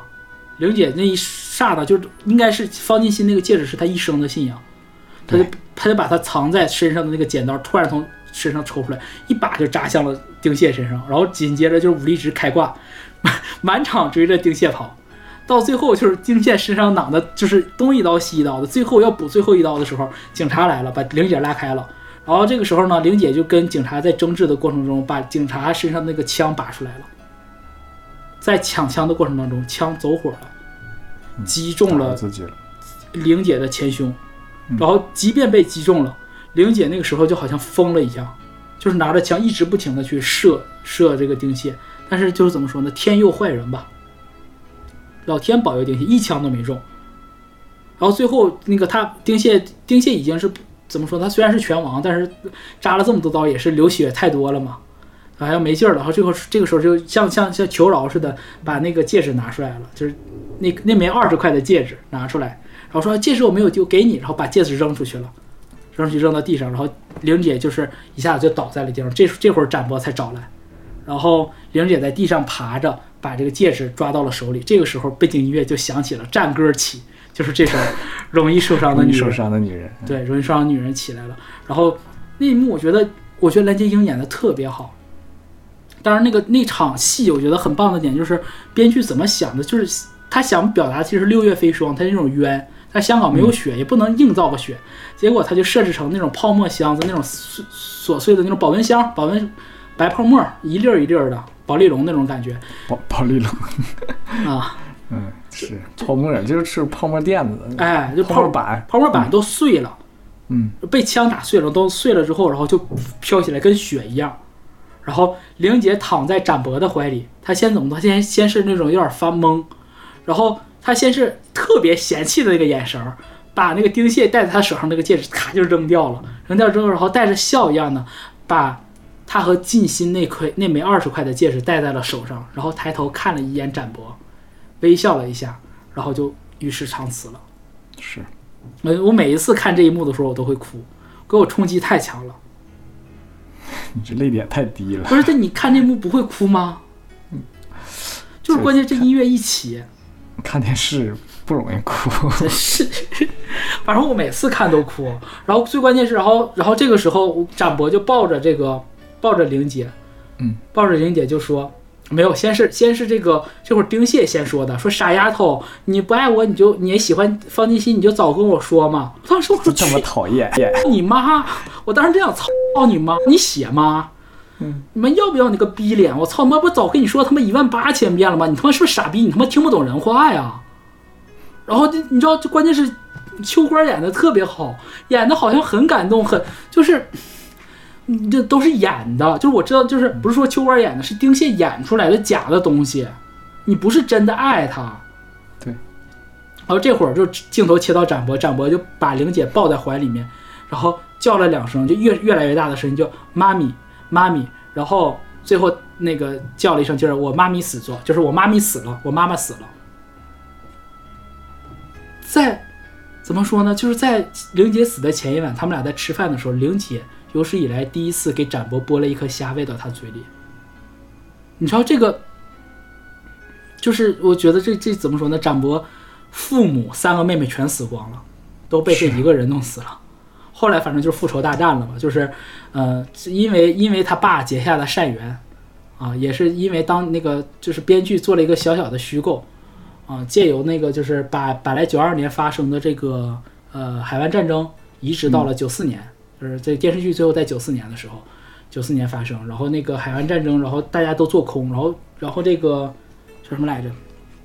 丁蟹他们家这个五个儿子也做空，不是四个儿子跟他这个王八蛋也做空。然后那会儿他们的钱越来越多了，那会儿他们是帮助就是全世界各地的这种黑帮洗黑洗钱对洗黑钱，然后两边就对打起来了。本来张博是没有希望赢的，但这时候呢，他爹跟三大富豪结的善缘就体现了。他最后就说：“说我怎么赢一个永远有好运的人呢？我只能比他更好运。”然后他就去找到了这三个人，他他是从他爸爸的那个。嗯，怎么说？那个交易员的那个红色马甲里面找到了三张写有这个三大富豪名字的钞票，然后所以他知道了，然后去找这三个人，然后三大富豪就是霍英东、李嘉诚、何鸿燊三个人帮助他，然后最后赢了丁蟹，然后丁蟹就相当于相当于赔的倾家荡产了，然后最后的结局就是丁蟹把他四个儿子啊先扔的他二儿子，这个时候我觉得二儿子怕了，嗯。对，你知道，就是遇最狠的人，他最后最怕死，把他儿子先扔下去，然后，然后三儿子、四儿子已经吓得跟小鸡崽似的，一手一个都扔掉了。最后大儿子还这个方孝谢还是挺刚的，硬气的，哎，嗯挺挺有挺，挺有骨气的，自己就跳下去了。然后最后丁蟹最他妈完蛋，就这个人最虚伪的点就是满嘴上我们我们就不能让人领主，我们就要去死，跟带着儿子们去死，儿子都死了，他自己不敢跳了。哆哆嗦嗦在在这儿，你跳啊跳啊，你怎么不敢跳啊？就说跟自己说，结果最后一个没没稳住，跳下去了。关键你就说祸害活千年，电线缠他脚上了，没死了，没死了，拽，然后摔到展博办公室里头去了。然后这一幕其实也就是第整个电视剧第一集那个开幕那一趴。然后最后就是，嗯、怎么说呢？就是他在精神病院还是医院里面吧，过完了余生。然后展博和和这个阮梅和周慧敏在一起了，在剧里面。然后当然也是个悲剧，因为周慧敏这个角色就是小犹太这个角色有有心脏病，对先天性心脏病，两个人本来都已经和平的，就是美好的 happy ending 了，最后呢嗯死了，发病了，发病死了。所以最后怎么说呢？就是这个电视剧也应了那个当年怎么说那那句话吧，就是全都死了，就你没死。真的是，而且，嗯，像我们刚刚说的那个郭蔼明演的那个角色，龙继文龙城邦，对龙城邦嗯龙继文他爸龙城邦，呃，不是正面角色，所以到最后也没得善终。对就是在这个最后这次股市操作里边儿，这样把爸赔了个赔了个底儿掉，直接自杀了，一下就是和自己的这个红颜知己就变成了这个仇人的仇人了对对对，啊他他其实不是故意要要这么做的，他想做一个风险平衡。对他想再留一手。对他怕万一就是如果我输了的话，这两个女人我最爱的两个女人，她们还能活下去。如果我赢了的话，我一定是大赢，我就可以把这两个老丈人的钱都给补上。没想到人家就是没扛住。对，啊这其实也是暴露了展博性格上的一个问题。他很多事儿他就是做，他不说。对对对，嗯所以这个戏真的就是我们所说的人间的东西，没有你觉得爽吗？到后来一点儿也不爽。一点儿不爽啊，就不像是那种大团圆或者是就实在是太血淋淋了。对，就就到最后你你感觉出气吗？哎呀，就感觉前面已经难受够呛了，到最后就是总得收个尾吧，总得有个底哎吧，对对吧？对对，就是这个感觉。就是扔那四个人，就是丁蟹把他四个儿子扔下去的时候，一点儿也不感觉，就一刹那的解气，然后紧接着还是难过，因为大楼外这四个人被扔下去了，大楼里面展博的桌子上放着五呃放着六张黑白照片儿，他的爸爸妈妈，他的三个妹妹，还有他的师傅。嗯就是嗯，我觉得这个整个来讲，我们大概的把这一个梗概剧情讲了，反正很多细节我们都没说啊。有机会这个电视剧肯定不可能只做一期，后续可能有机会我们再做，可能五六七八期这种，我们再详细讲。那讲几个点，我觉得就我觉得想聊的，第一个就是。就是这个电视剧的这个编剧，我觉得首先是细节上做的非常到位。我们刚刚已经说了，从配乐上来讲，还有一个点就是，他这里面他一定是看了特别多的古典小说，是中文功底非常深厚的。在这部这部电视剧里面充斥着宿命论，是充斥着宿命论，就是嗯、展博最一开始从那个他住的那个那个那个大桥底下回到他们家后来住的那个公屋的时候，跟他一起去的那个铁头大师兄，就少林足球里那个铁球铁铁头大师兄啊，他的工友跟他，哎，就说就说他们里面那个他们家住那个房子风水特别不好，说是非不断，呃，绝子绝孙。就说这种，说了三个点，我记不清了，反正就说这些。然后甚至包括中间纪龙继文，就是关爱明那个角色，跟他爸爸承诺啊，我如果我要是那个和陆展呃和方展博在一起，啊，我就孤独终老。结果他就孤独终老。嗯，然后包括那个，呃，他们在给小敏给那个一家这个方家人给那个方敏去出殡的时候，听呃芳芳说了一句话，我看着敏敏敏敏边上还有几个空位。你说这种话就是很不吉利。然后这时候玲姐说的是那是给丁家的几个人留的，但殊不知是给方家的人留的。就是整篇里面都充斥着，还有那个最有名的，就是全都死了，就你没死，全部都是这种衬语式的。我所以我会觉得看完了之后有那种真的会有，就是看完这个电视剧会有一种真的是大时代的感觉，小人物的命运和大时代深深的绑定在了一起，就是这种感受，很强烈的。行 OK 啊，嗯不知道说没说清楚就是有兴趣的朋友们还是看一下，就像我说的啊，这个先抛开剧情不谈，长得都很好看啊，对，挺值得看一看对的。，可以，朋友们可以上网搜有高清版，就是前两年的时候 TVB 有重置高清版，我是在网上搜的高清版看的，嗯，效果还挺好的。然后简单的说了一下剧情之后，你也能体会到，有这些人物，说实话都挺活灵活现的，挺有嗯代表性的。对，然后最后我们就还是得 说说这首歌吧说。回这首歌，说回这首歌，嗯，因为是说那个容易受伤的女人嘛，你能嗯看到这次的介绍当中，呃，有些主角的戏不得不说，但是还是把重点放在了这个蓝洁瑛对，呃，玲姐身上，啊玲姐身上，嗯，就是她整个是整个剧一个，哎呀，咋说呢？真的是很可怜的一个女性嘛，你不能说容易受伤嘛，真的是非常可怜、可悲、可叹的。对我觉得她她是代表了这部剧里面，她是代表了至善。嗯哼如果丁蟹是至恶，她就是至善。哼，是，就是就是这个角色让你觉得你看了这么多年过去了，然后你每次再想到这个人的时候，你还是感觉内心替他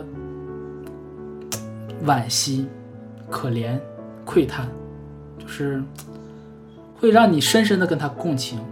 这样一个女女女孩儿，其实其实她直到死的时候，她也没有多大。是，嗯，电视剧里面他有讲，就是他小开小巴车最后一天的时候，他的那些同事们都祝福他，对吧？哎呀，可以，这个儿女们终于也算带出头了，对吧？你这个你也功成身退了，可以去旅行啊，可以去读书啊。那个，呃，这个这个玲姐也自己也讲，她说我想要去读书，想要去旅行。她有很多没有完成的人生的事项。她从十九岁的时候就开始给这四个孩子做妈妈，一个十九岁的女孩。一直到他三十多岁，不到四十岁，他的人生就结束了，这是特别大的一个悲伤，一个悲痛。但是在他这么大的悲痛当中，嗯，像高老师讲的，很多朋友们觉得他最后死的时候他解脱了，嗯嗯，但是我想，好死不如赖活，不是好，好，哎，怎么说来着？是好是好死不如对，赖活好死不如赖活着。嗯，我就觉得他还有那么长的生命，就算女儿们都死了，但我相信，无论是天上的静心还是三个女儿，都不希望妈妈死，希望玲姐能快乐，因为她为这一家已经做了太多了。她要她的人生，她自己的人生还没有开始呢。但是这首《容易受伤的女人》，我觉得就是最后的玲姐的心心声吧。虽然菲姐自己讲说她特别不喜欢这首歌，她菲姐开了这么多场演唱会。他我好像是我记得查资料，他只在一场演唱会上唱过这首歌，很嫌弃，因为你你就是我们常听听这歌名你就知道和王菲不对路，菲姐就不是这种，哎，有道理。菲姐菲姐是什么？菲姐是乘客，是花事了，是不留，是 MV，都是这些。我们来吧，回到这首歌里面吧，好吧，我先读主歌。OK，啊人间醉了，夜更深，在这一刻多么接近，思想仿似在摇撼，矛盾也更深。啊，像这先前面两句。其实这个我觉得描述的是啥呢？是玲姐刚跟嗯金鑫刚相遇的时候那个样子，那个状态。是就是她刚跟刚跟金鑫碰到的时候，就是摆脱不掉呃丁蟹，而且丁蟹一直在恐吓她。那会儿有一个细节我们没讲，就丁蟹一直不停的追着玲姐。对，啊就我们也说了，沾上丁蟹了，这辈子走不出来。对无论你躲到哪儿，他都疯了去找你啊啊！他去朋友家，人家就把朋友家给烧了。对你想一下对，我操，人家上什么学，你就到学校去闹的，所有人都哎，老师帮他闹老师，闹老师。哎呀，就就无赖，无赖这个词都是夸奖他了，就这这种人，我的天！对，就是我我恨我有理，我装，而且他是装，他是那种装傻，我觉得他不是真傻。很多人都说他就是他有自自己的那套逻辑，他不是的啊，，你觉得他是装傻他？是装傻，因为有一有一场戏是他去医院里面去劫持玲姐嘛，他说要跟玲姐讲，咱们俩一起死，玲姐就说好啊，咱俩一起死，拉着他往外走，然后然后丁蟹马上就说了啊，你是你既然这么想让我死，你看他就是怕死，他就是怕死，他所有的仁义道德都是伪装，这种人是最恶心的，你知道吧？他没有任何本事，没有任何能力，他但他又嫉妒，嫉妒比他好的人，比他善良的人。他想，他想得到他这些一切，他怎么能麻木自己，证证明自己就是我不比你们差呢？哎，我道德上比你优越，我这么做都是出于道德上的。他有一句经常说的话：“人善人欺天不欺，人恶人怕天不怕。”他老这么说，他觉得他自己是人欺，实际上呢，实际上他就是人恶，他就是这样一个人，很恶心这样一个人。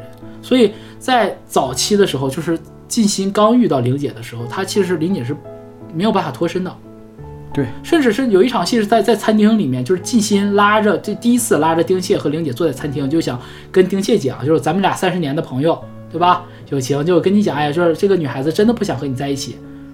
这玲姐跟他讲，就那个说那个螃蟹，就那个粤语版就是直接叫螃蟹，说螃蟹那个我我不爱你，我不喜欢你，我我不想我想和你分手，我不想和你在一起。然后你知道丁蟹就说好了好了好了，我认我认。然后这时候结婚，对对，你知道本来演员就是刘所，就是方季新和罗慧玲表情都是松了一口气，然后丁蟹马上说结婚不就是要结婚吗？还有他他好几个很荒谬的，就还有一个是他去找婷婷，让婷婷和和那个笑蟹在一起，跟阿笑在一起，然后婷婷说说我怎么原谅你？你杀死了我爸爸，我十几年没有爸爸。然后这会儿丁蟹又爆出了名言：你和阿笑，你和阿笑结婚，我当你爸爸，我比你爸爸还爱你。当时，操，操你妈！呃，我真的是，服了，就是这样一个。你想如此难摆脱的时候，他这时候碰到了方进新，方进新不仅是，嗯，怎么说呢？不仅是救了他，而且是认可他，是理解他的。后来他是给方进新，他一开始是进行他在进新的酒吧当服务生嘛。后来进新发现他有一股子，就是他启发了进新，就是我要把恶人赶跑，我要比恶人更恶。从那个时候，嗯，玲姐就开始做进新的一个私人助理，也开始帮他处理股票上的事。所以你说一个高中生能做到这个程度，就是玲姐是非常有天分的，她是一个非常聪明的女孩子。所以我觉得是从两方面的这个，就是她在她最怎么说呢，最黑至暗时刻吧，人生的至暗时刻里面。然后尽心给了他所有的东西，能给他的温暖与爱，因为他小的时候也不是跟爸妈在一起，他是住在舅舅家里面的，对，很漂泊的。因为丁蟹的原因，他也被他舅舅扫地出门了，嗯，对，因为丁蟹也要去求娶她，就很，哎呀，反正太太变态了，啊，就专门得出一期丁蟹专门骂他的节目。然后接着说啊，就是人人见醉了夜更深，什么？因为夜深而更接近的，就是一，我觉得夜晚我们会有人对夜晚会有两个直观的反应，第一个会觉得更孤独，第二个会更容易暴露出真我，这两个效应叠加起来，然后静心在这一刻多么接近，这静心的心和灵姐多么接近，所以就相当于雪中送炭嘛，对吧？马东老师总说嘛，说如果你吃的苦足够多，只有一勺甜就够了。嗯，所以就是静心就是他那一勺甜，然后思想仿似在摇撼，矛盾也更深，就是心里在挣扎嘛，啊，就矛盾嘛，对不对？哎呀，矛盾啥呢？挣扎啥呢？抉择什么呢？这矛盾又从何而来呢？我猜想，当时的玲姐在想，就是我配不配得上金鑫？对，那肯定是配不上，你想想，对吧？对，因为那会儿金鑫就是怎么说呢？就是人中龙凤，真的家，对，真是大而且是那种理想主义的，不是那种挣脏钱的。他的这种理想主义甚至已经传到了他儿子那里，谦谦君子，对吧？哎，长得还帅，长得又帅，人又正气又温柔，就是你能想象到的，就近几年的荧幕形象里面，唯一我感觉能跟他有点相似的，就是那个何润东演的那个吴聘，就《那年花开月正圆》的里面，哦哟，哦哦，对，对吧？就是那种白月光的形象，就你没有瑕，没有什么，就他唯一的瑕疵他是有的。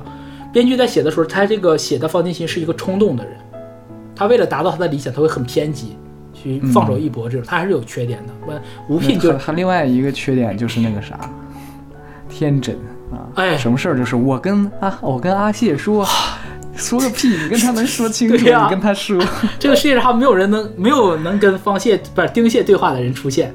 嗯然后曾被破碎过的心，让你今天轻轻贴近。就第一句是讲什么呢？是讲，我觉得不仅是玲姐被静心救赎，静心也是被玲姐救赎。因为静心在认识玲姐的时候，她也处在那个事业的艰难期。嗯我怎么去对抗这个黑暗的世世道，对吧？他们都贪污，都腐败，我怎么才能？就是我最开始做这个，呃，怎么说呢？这个华人会的目的是希望，嗯、有一个清明的天地，而不是和他们同流合污，不是收黑钱。这个时候是玲姐在心灵上去支撑了他，给了哎给了他点出了一个新的方向，所以我觉得是一种彼此的救赎。而且剧里面其实有很有明确的交代，静心为什么这么讨厌收黑收黑钱，讨厌贪污腐败，是因为那个他的他的前妻是因为被一个，呃，他前妻是被一个买了驾照的人给撞死的。如果你正常考驾照，你不会出这个问题，因为你买了驾照，你无证驾驶，你不懂怎么开车，你才把人撞死，所以他特别恨这件事儿。就是在这部戏里面，所有的爱恨，所有的选择，它都会有小细节。如果你觉得听到有疑问，一定是我们说的问题，是我们的问题，就是你直接回去看剧就好了。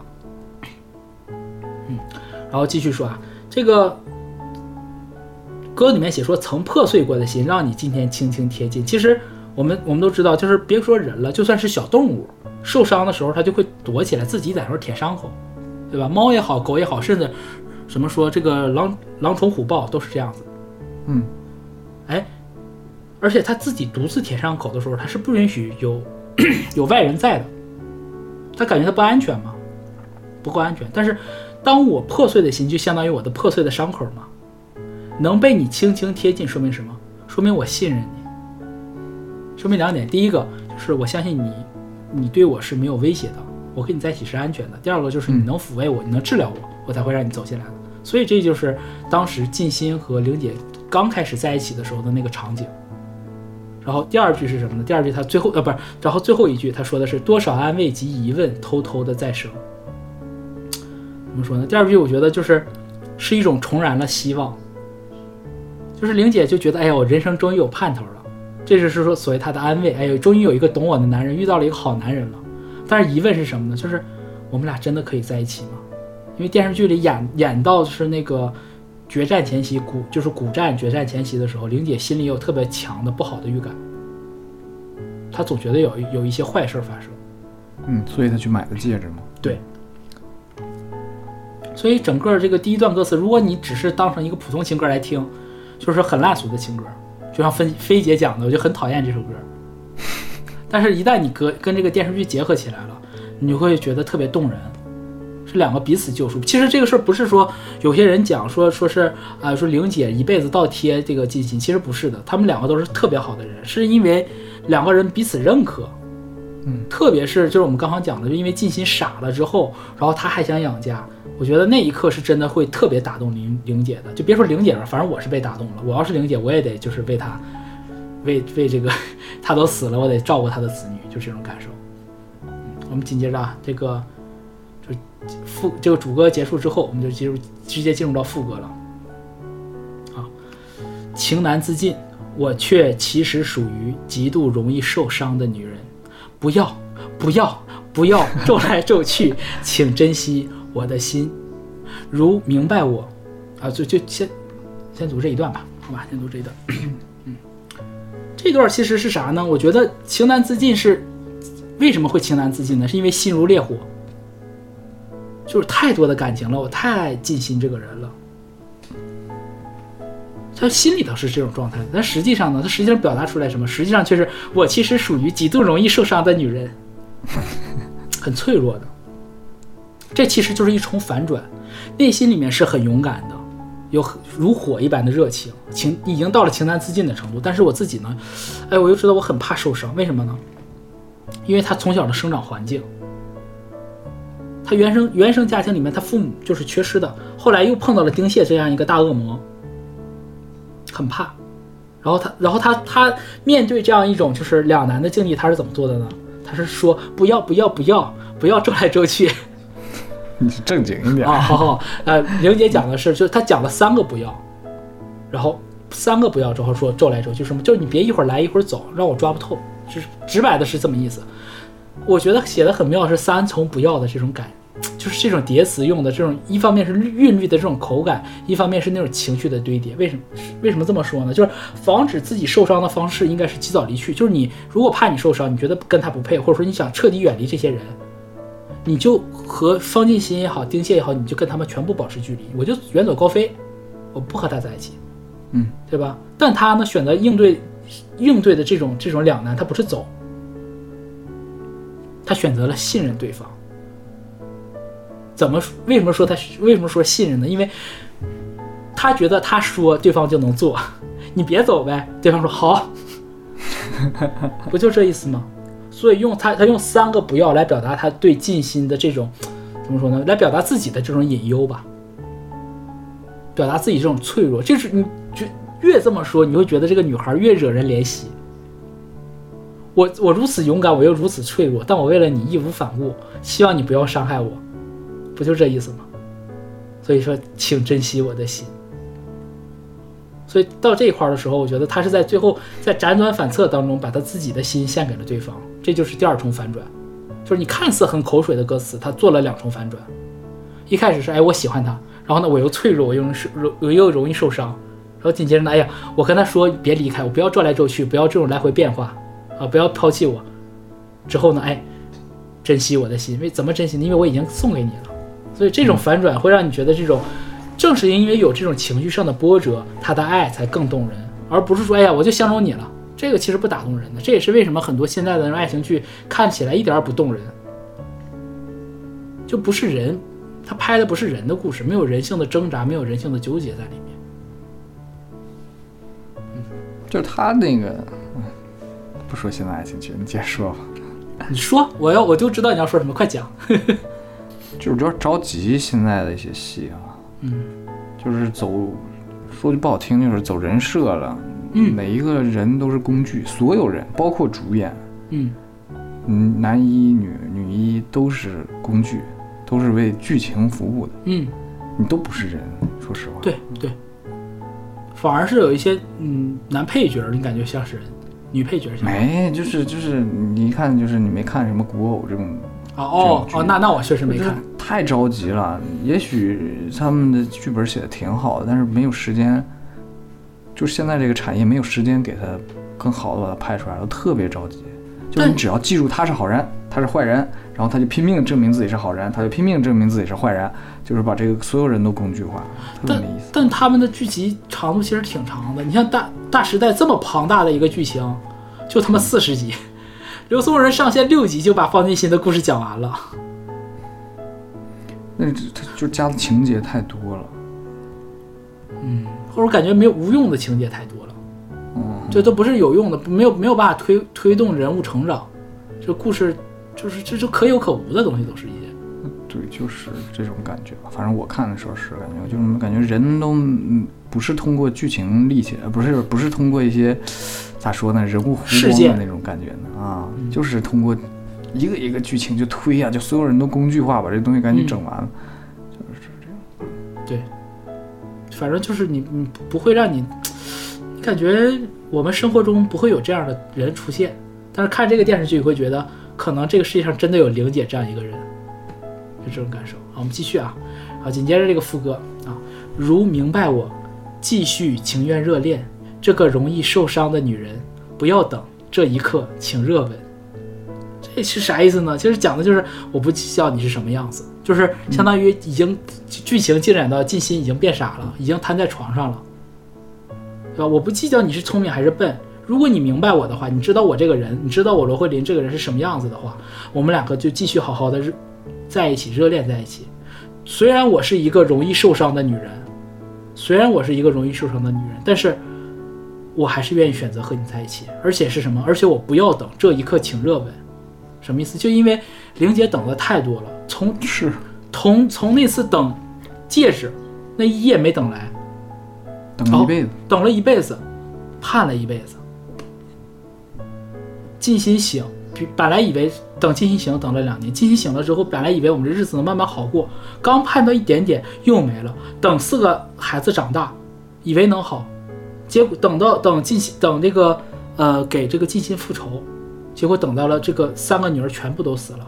等展博长大成人，等到了之后，结果他去了，就是套用一句丁蟹跟玲姐说的话：“慧玲，我们已经蹉跎了十四年，人生有几个十四年？”我觉得这话其实应该送给的是静心和玲姐。我多希望她在静心在就是去股票那个交易站之前，能把那个戒指给玲姐戴上。就是一辈子的遗憾。虽然玲姐到后来也知道金星是爱她的，但她就是一个遗憾。是甚至我到到最后都希望，就是如果如果展博，就如果展博没去给玲姐求取戒指呢，是不是很多事情都不会发生？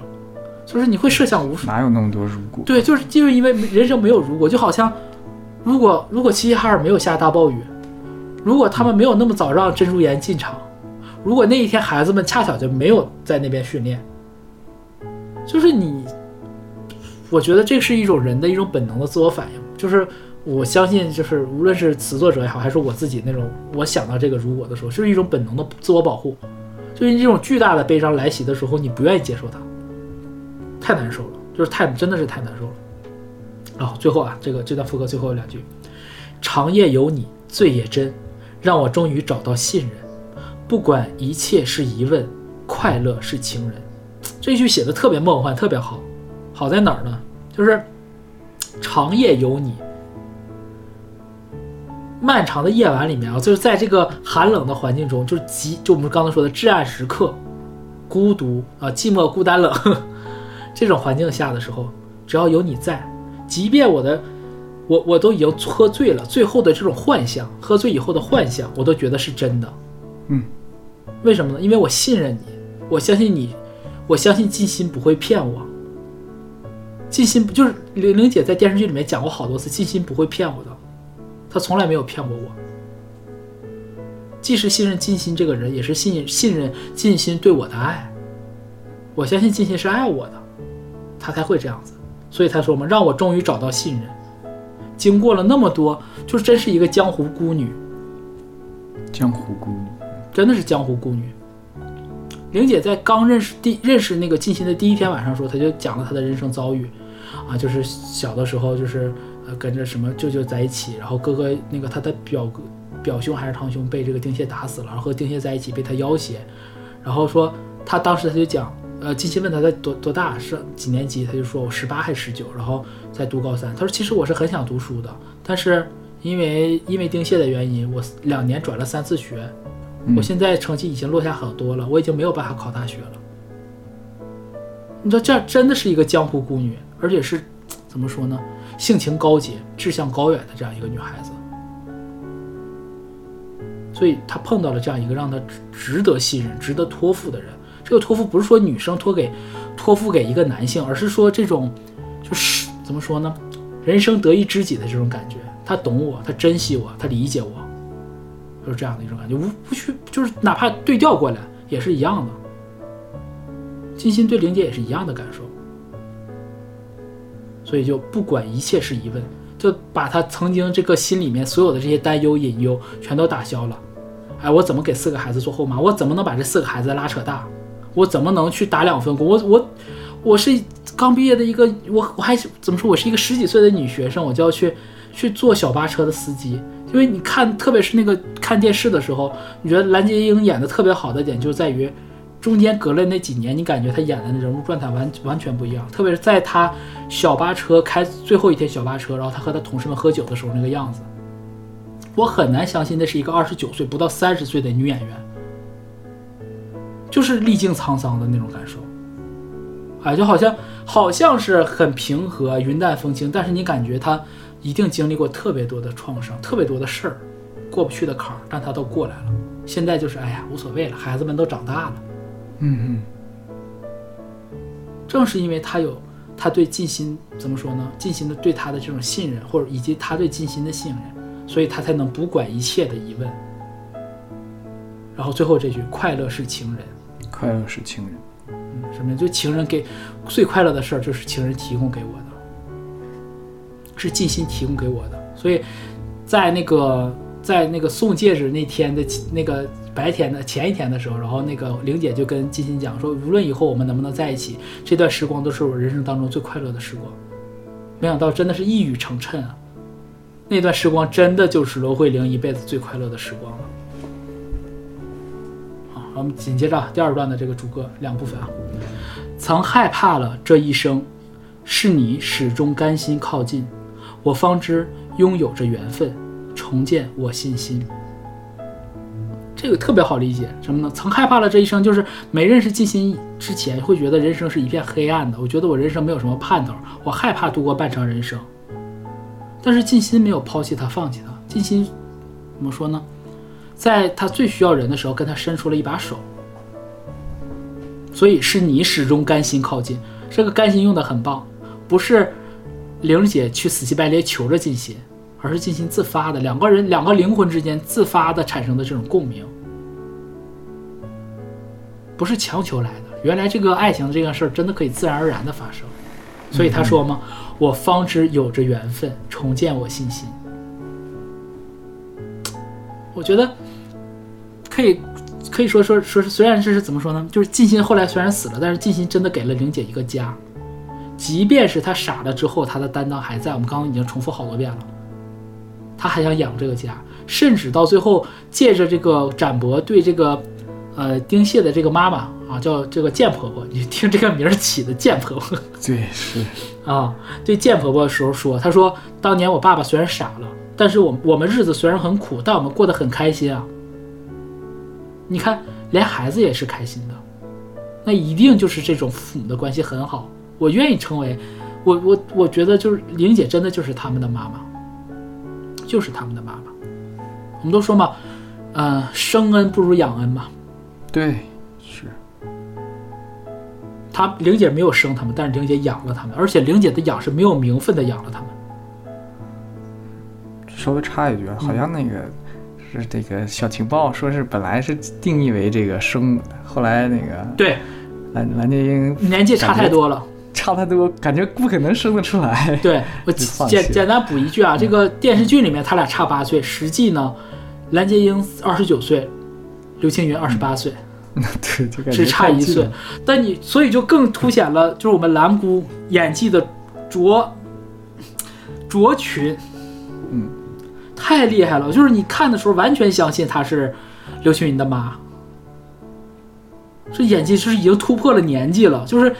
就我们现在的女演员，经常有那女演员就是六十多岁演二十多岁的这种突破年纪啊，但是蓝我们蓝姑真的是二十多岁，然后演一个可能三四十岁的人，而且她这种三四十十岁很难演，她是历尽沧桑，一般人真演不出来。就是当时当时问过编剧，编剧韦家辉问他为什么找这个找蓝洁瑛，他说一定要找一个特别漂亮的女人，当他遭遇悲剧的时候，观众才会觉得心痛。哎，有道理。会果然他妈的就不干人事儿。啊，就紧接着这个歌词后面两段啊，就是跟第一段是一样的，就是曾被破碎过的心，让你今天轻轻贴近，多少疑问及疑问偷偷的再生。就如果说之前的尽心让玲姐只是那种爱和想报恩的话，那到到可能尽心死后，就是尽心已经变傻了，然后再被丁蟹打死之后，就是让尽那个时候的尽心是让玲姐死心塌地，愿意为他奉献一生来酬谢的。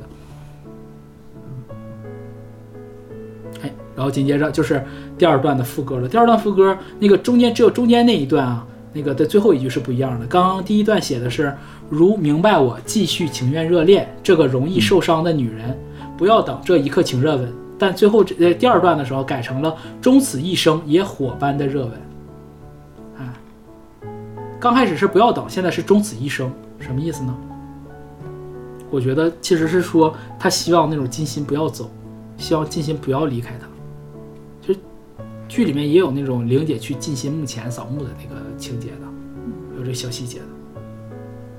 就是甚至是，我觉得这种终终此一生的热吻，未必是两个人真的在长街上拥吻，而是玲姐对金心的这种爱与依恋，她的不舍。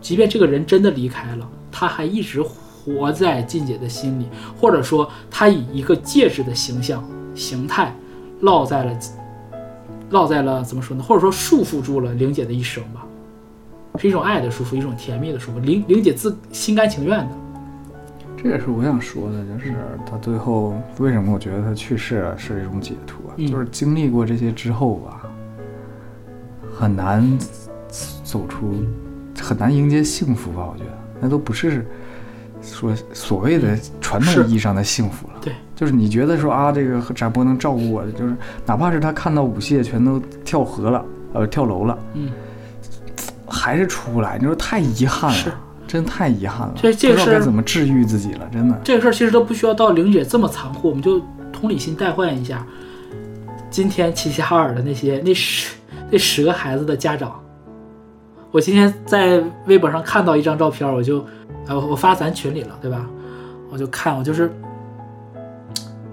是那个三十四中门口摆了很多奶茶，然后是那个一个女孩子的妈妈在那留言说，妈妈今天第一次喝了奶茶，啊，以前总总不让你喝奶茶，就觉得不健康。妈妈今天第一次喝，冰冰凉凉的，甜甜的，真好喝。早知道这么好喝，妈妈就当时就让你喝了。闺女，你要是想喝，你就你尽管喝。你要不够，你就跟妈妈讲。我当时看那个的时候，我就是一下子我就受不了了，就是对于他们来讲，这是出出不来了，走不出来了，没办法走出来。所以就是同理心代换到玲姐的时候，真的就是，我理解就是高老师说的那种，它是一种解脱。但是你作为孩子，就是像为人子女的话，肯定是希望，就如果是我没了，我肯定希望我的，就是我相信，就是就甚至包括就是说，不说咱们自己了，就是不太吉利，就是三十四中死掉的那些那些孩子，那些女孩子们，一定不希望爸爸妈妈是终此一生是如此难过的度过的。他们是那么善良的孩子，那么可爱的孩子们，他们也希望爸爸妈妈是幸福的过的。就是这个事儿其实有一个比较，就是大家能看到的，就是乔任梁的爸爸妈妈，Kimi 的爸爸妈妈，是你感觉就是，唉，咋说呢？很痛苦，是很痛苦，但是我相信 Kimi 不会希望他爸爸妈妈有事的。对。所以就是我怎么说呢？我就我看到那一刻，就是那个感情特别复杂，那一刻特别烦。我知道在那一刻，玲姐是释然的，她对她看着展博的那一抹最后的那一抹微笑，玲姐想的一定是：哎呀，金我我可以放心的去天上见金星了，他这个儿子可以独立了，儿子长大了，不需要我了，我的任务完成了，我没有遗憾了。但是我觉得我作为一个旁观者，或者说我我代换成展博的那个角色里面，我觉得我是有遗憾的，就是我我之前那么混蛋，我那么不懂事儿，嗯，为了这个为 这个小妈，我这个年轻的姐姐，她其实就是我的母亲，她惹她生了那么多气，因为我我刚刚想能报答她，让她颐养天年，让她去完成她自己的人生梦想，这个是我觉得就是就是巨大的痛苦吧，就巨大的痛苦。就是双方都痛苦的。其实这个事儿最大痛苦的根源，妈的还是丁蟹这个王八蛋。是，那能怎？那能怎么办？就是悲剧发生了，悲剧发生，天人永隔。我觉得就是他再重复一遍这段副歌，其实讲的这种情绪就在这儿了。嗯，然后紧接着最后一段，把第一段的副歌重复了一遍。其实我觉得最后这一段副歌是想表达什么？跟第一段完全一样了啊！第一段表达的是啥呢？是说玲姐下下定决心了，我要和方进新这个人在一起。那最后一段则是玲姐已经死去，然后来到天国，和她的三个女儿和展博，呃，和这个进新重遇了。这心，嗯，对，重遇了，所以他是他不后悔的，他是去表达一种无悔。我虽然是一个极度容易受伤的女人，但是请珍惜我的心啊！我们不得不要再等了，已经等了一辈子，终于再相遇了，请热吻，就是。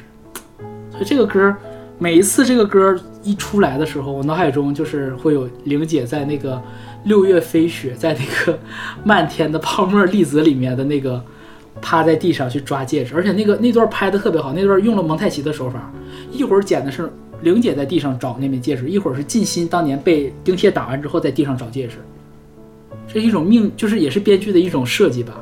所有的东西有一种宿命一般的这种巧合，两个人都被这个戒指拴住了。其实如果当年静心不这么执着于这枚戒指，就被丁蟹抢走，其实也无所谓了。玲姐也是。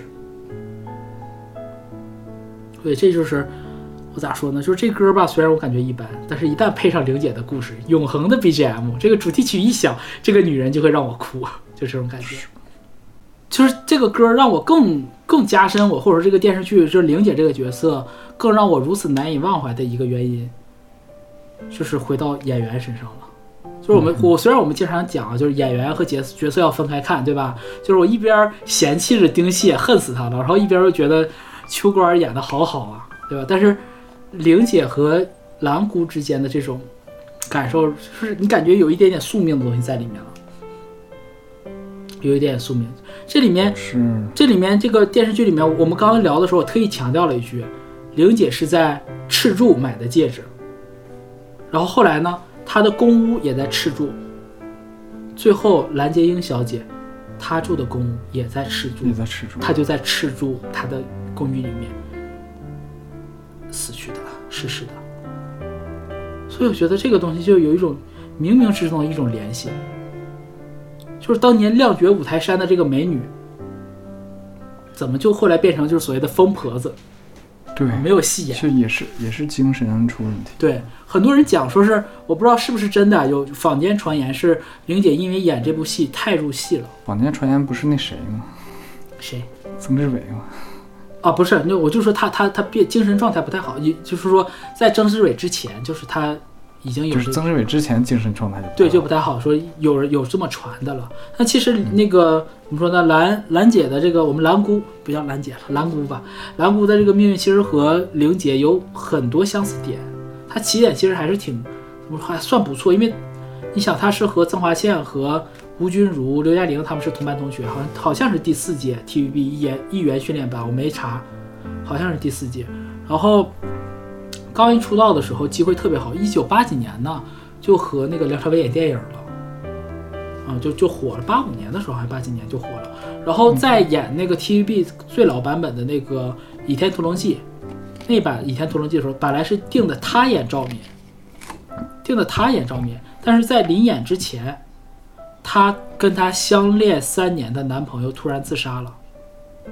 哎呦我天，她接受不了，她精神一下崩溃，然后就没有再演了，一直到后来一点点复出，就是慢慢的复出，然后再到二十五二十五周年的这个 TVB 台庆剧，这个这个这个这个罗慧玲的这个形象一下子就重新再起来了。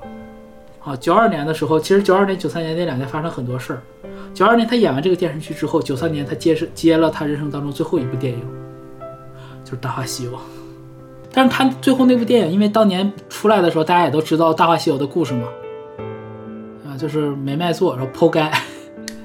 对，到后续在大陆才又火起来。对，所以就是后来嘛，后来就是两千年前后的时候，他好像去新加坡那边探班，然后就发生了我刚刚说的，他被曾志伟还有另外一个香港大哥，就是我上上期讲那个在那个肥肥姐葬礼上骂秋官的那个人，是他呀？香港大哥邓光荣和曾志伟把呃蓝姑给强暴了。这事儿是确定的，是不是？曾志伟说，曾志伟说是假的。曾志伟说他是假的，肯定说是，但是那个啥呢？就是没有相关的一些报道，还是说这个这个这个相关的机构去这个介入吗？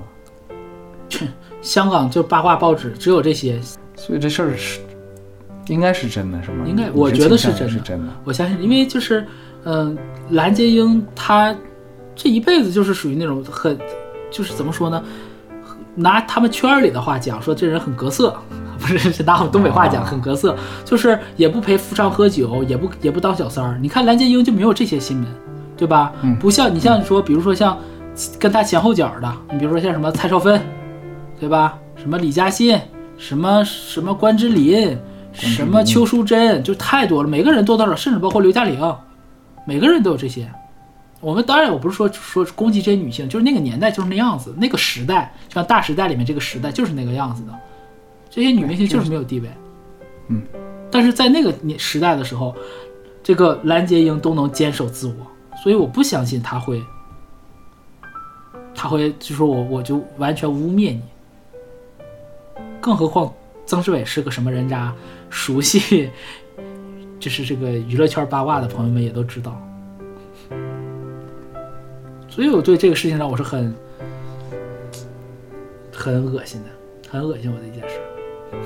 就是你看我，这就是为什么我说我最在这个故事最一开头的时候要讲一下他爸爸曾启荣的那个故事。嗯发现基因呐是真的强，丁蟹就能生出丁孝蟹这样这样的儿子，这种狠毒的，对不对？那也一样，曾启荣就能生出曾志伟这样的王八蛋。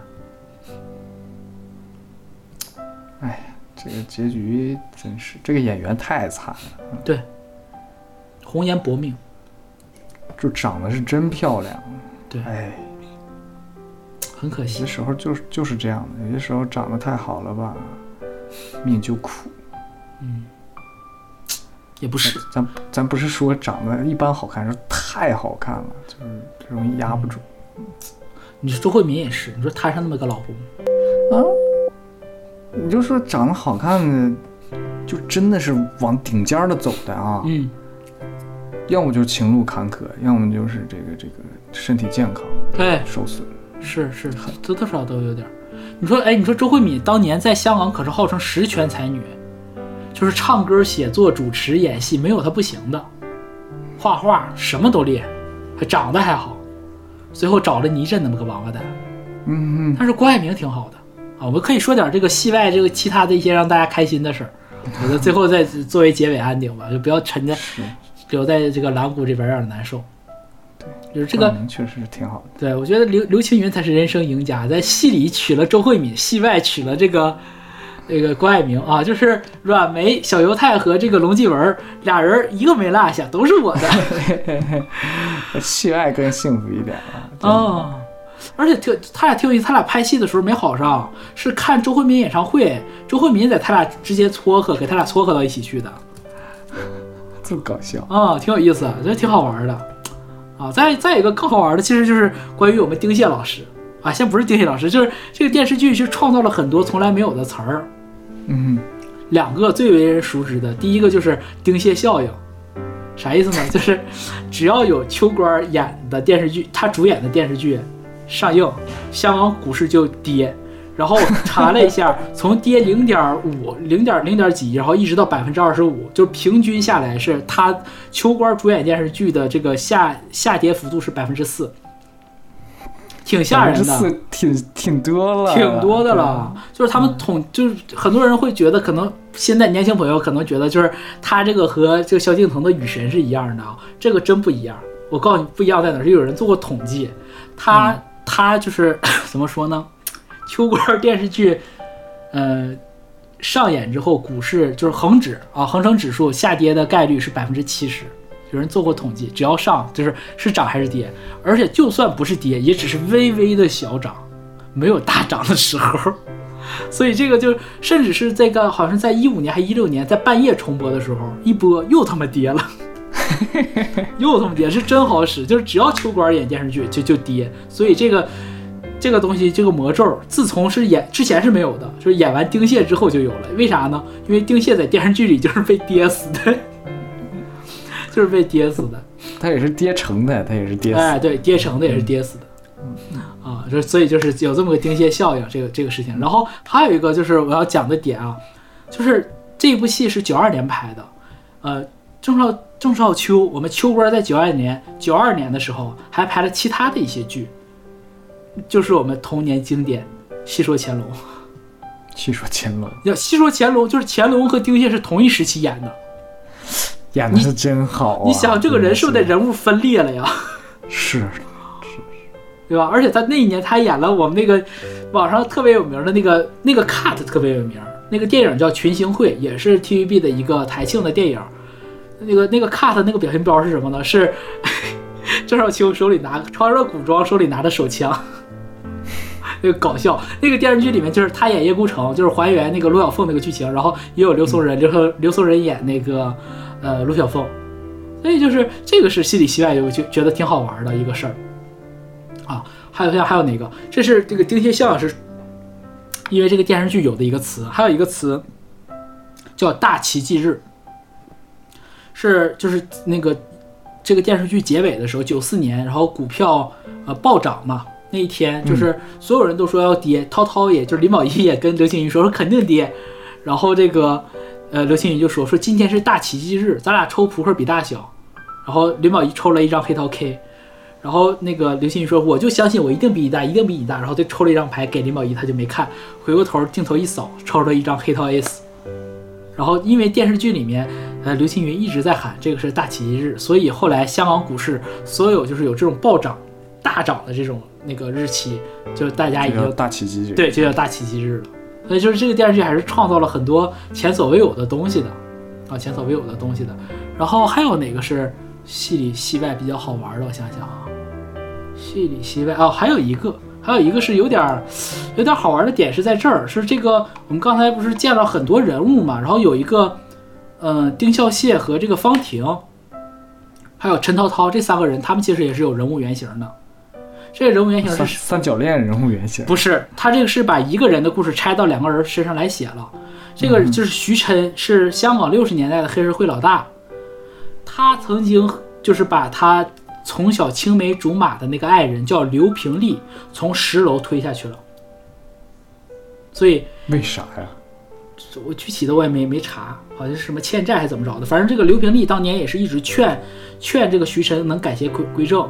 然后徐琛不肯，然后刘平刘平丽就开始跟他作对，好像后来可能就做了仇了吧，所以亲手把他给推下去了。所以就是，呃，丁孝谢推方婷这一段是取材自徐琛和他这个女朋友、初恋女友的故事。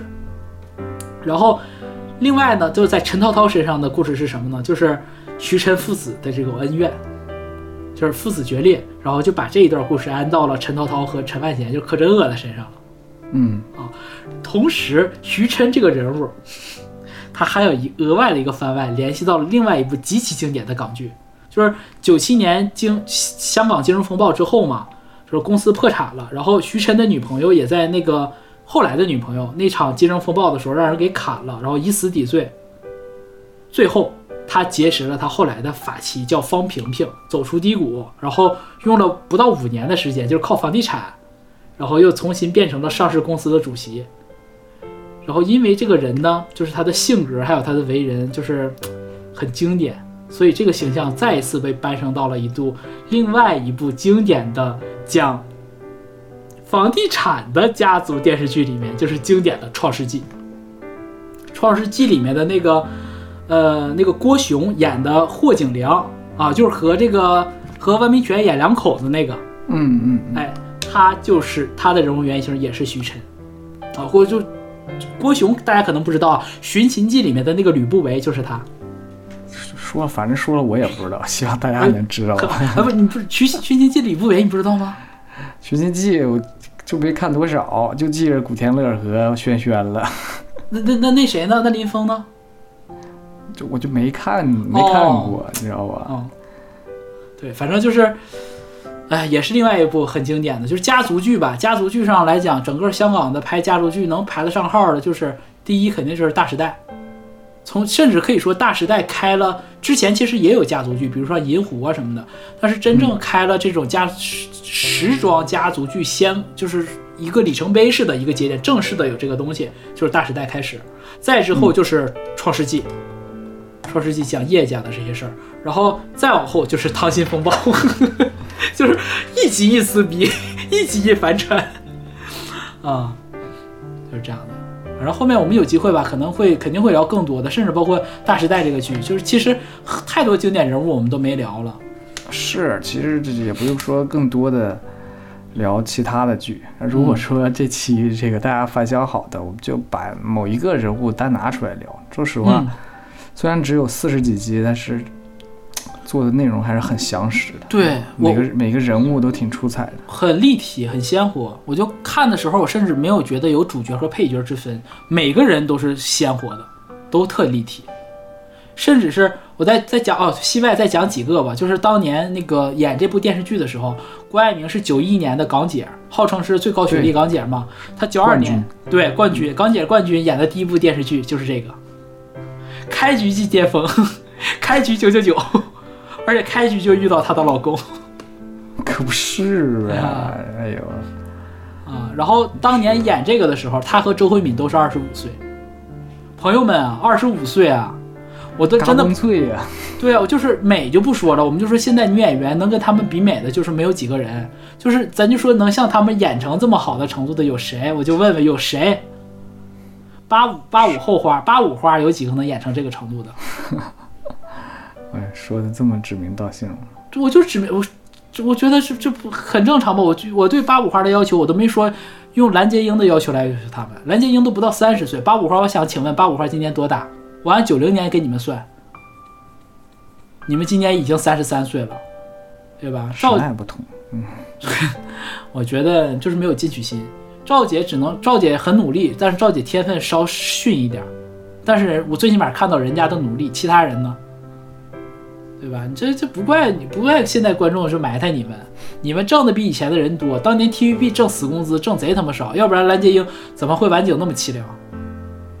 是不是？你刚刚也说了很多这个这个戏的演员后来都转行了，就是演员也不好当，对，对，是这样。没有化妆赚钱。对，我记得那个后来是好像是零几年的时候有部电影，刘青云主演的，叫就我叫成名还是什么吧，里面就是有一个他走在街上，有个老街坊问老年的刘刘青云什么时候再拍一部像《大时代》一样的戏呀、啊，借着剧中人，对，所以就怎么说，刘青云还是成了的，就借由这个剧吧，真的算是飞升了。然后秋官也是借由这部戏证明了自己，我操，真他妈是个变态是是，真真是想干啥想演啥都能演。对，就只看他想不想演，没有他能不能演，就这种。然后还有一个，我们就是一直在讲聊的，说这部剧啊，说这个编剧太厉害了。我们刚刚最开始的时候挖了一个小坑，说这个剧的嗯编剧叫韦家辉。其实韦家辉是既是监制也是编剧，但他只是其中之一。这部剧一共有八个编剧，只不过韦家辉是呃怎么说单杠做主的那个人。大家采取合作制来写。韦家辉这个名字呢，其实稍微关注一点香港电影的朋友们应该就很熟悉。他有一，他在后来就不怎么给电视剧写编剧了，他是电影的编剧。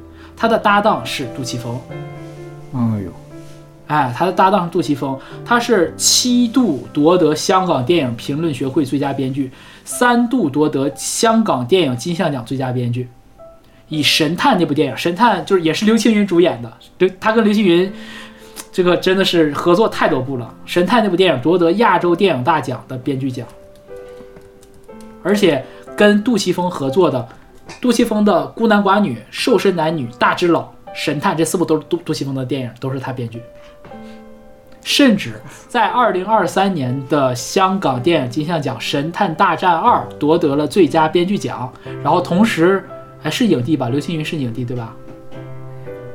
对，刘青云是是影帝。那这部电影也是韦家辉老师编剧的。这是编剧大神。对，是神。而但而且他编剧有一个特别好玩的事儿，呃，他们统计过，好像他他编剧的只有一部电视剧是男女主是 happy ending 的，嗯，就其他的全死光光。嗯，是这样子的。确实有一些这个作者会有这样的一个想法啊，嗯，就好像有有这样一个习惯。嗯哎，就好像有有有某些男主角总爱叫徐天儿。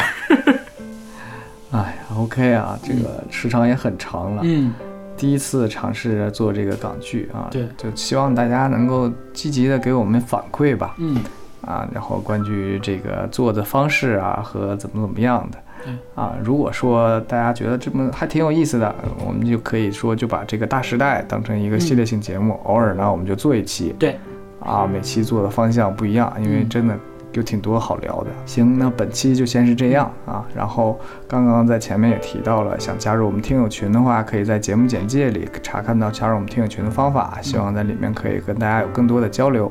对。哦，我突然想起来一个事情，我在最后补充一下，我刚才开头的时候挖了一个坑。那个就是我们开头的片片头的那个英那个那个钢琴曲，它的名字叫、嗯呃 Bridge Over Troubled Water，就是我没查中译名，反正大概意思就是什么，就是嗯怒河飞渡怒河的桥吧。然后这个歌词写的就是在你最困难的时刻，我愿意陪着你，我我愿意当化身为桥帮助你。然后这个歌是，呃，静心第一就是静心和这个玲姐在餐厅里面第一次弹钢琴的时候弹的这个歌。静心说是她最喜欢的歌，然后玲姐弹给了她。就是玲姐甘心化作她的桥，静心也甘心化作玲姐的桥，就太美了。挺浪漫的。对，很浪漫，所以我就最后补这一句吧，就是这是一部神剧，值得看一万遍，好吧？哎，不行，不能看一万遍，气大伤身，好吧？酌情引用。这个确实看着容易生气。对啊，就是毕竟有那个说法嘛，丁蟹呃丁蟹报仇点到即止，丁蟹报恩家破人亡。家破人亡。对，呃就就是丁蟹虽好，不要贪杯哦。行，那我们祝愿大家都遇不到丁蟹哎啊。，好，那么下期再见，拜拜。拜拜。